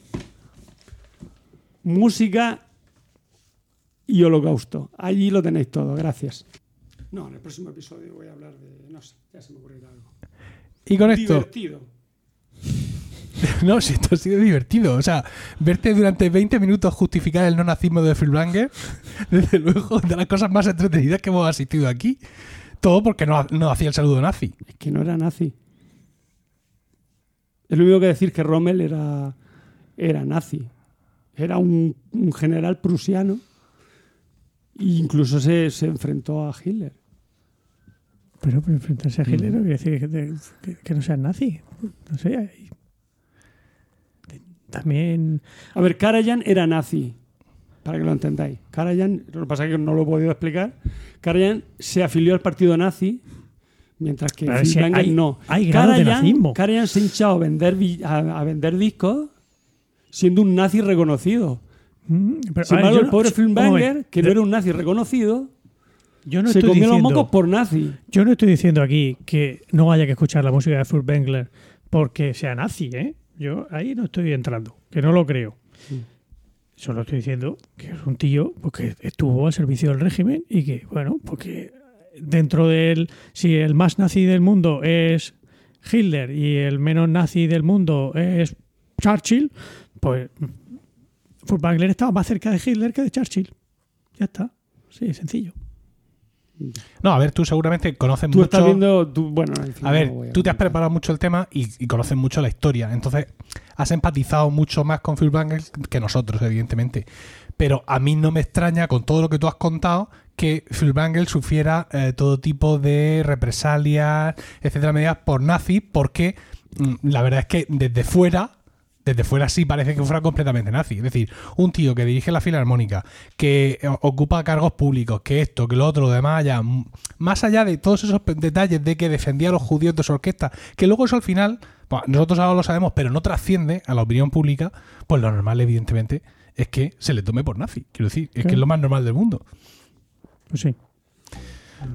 Bueno, con este apasionante debate sobre el nazismo o no de Furtwängler, eh, hemos llegado al final de este vigésimo séptimo capítulo que esperamos hayáis encontrado gratificante y divertido. Gracias por el tiempo que habéis dedicado a escucharnos. Esperamos vuestros comentarios en emilcar.fm barra romanoslocos, donde también encontraréis otras formas de contactar con nosotros. Mientras llega nuestro siguiente capítulo, quizá el mes que viene, recibid todos un saludo y recordad que ante cualquier adversidad de la vida, lo mejor es tomarse un segundo para respirar profundamente y decir... ¡Están locos estos romanos! Thank you.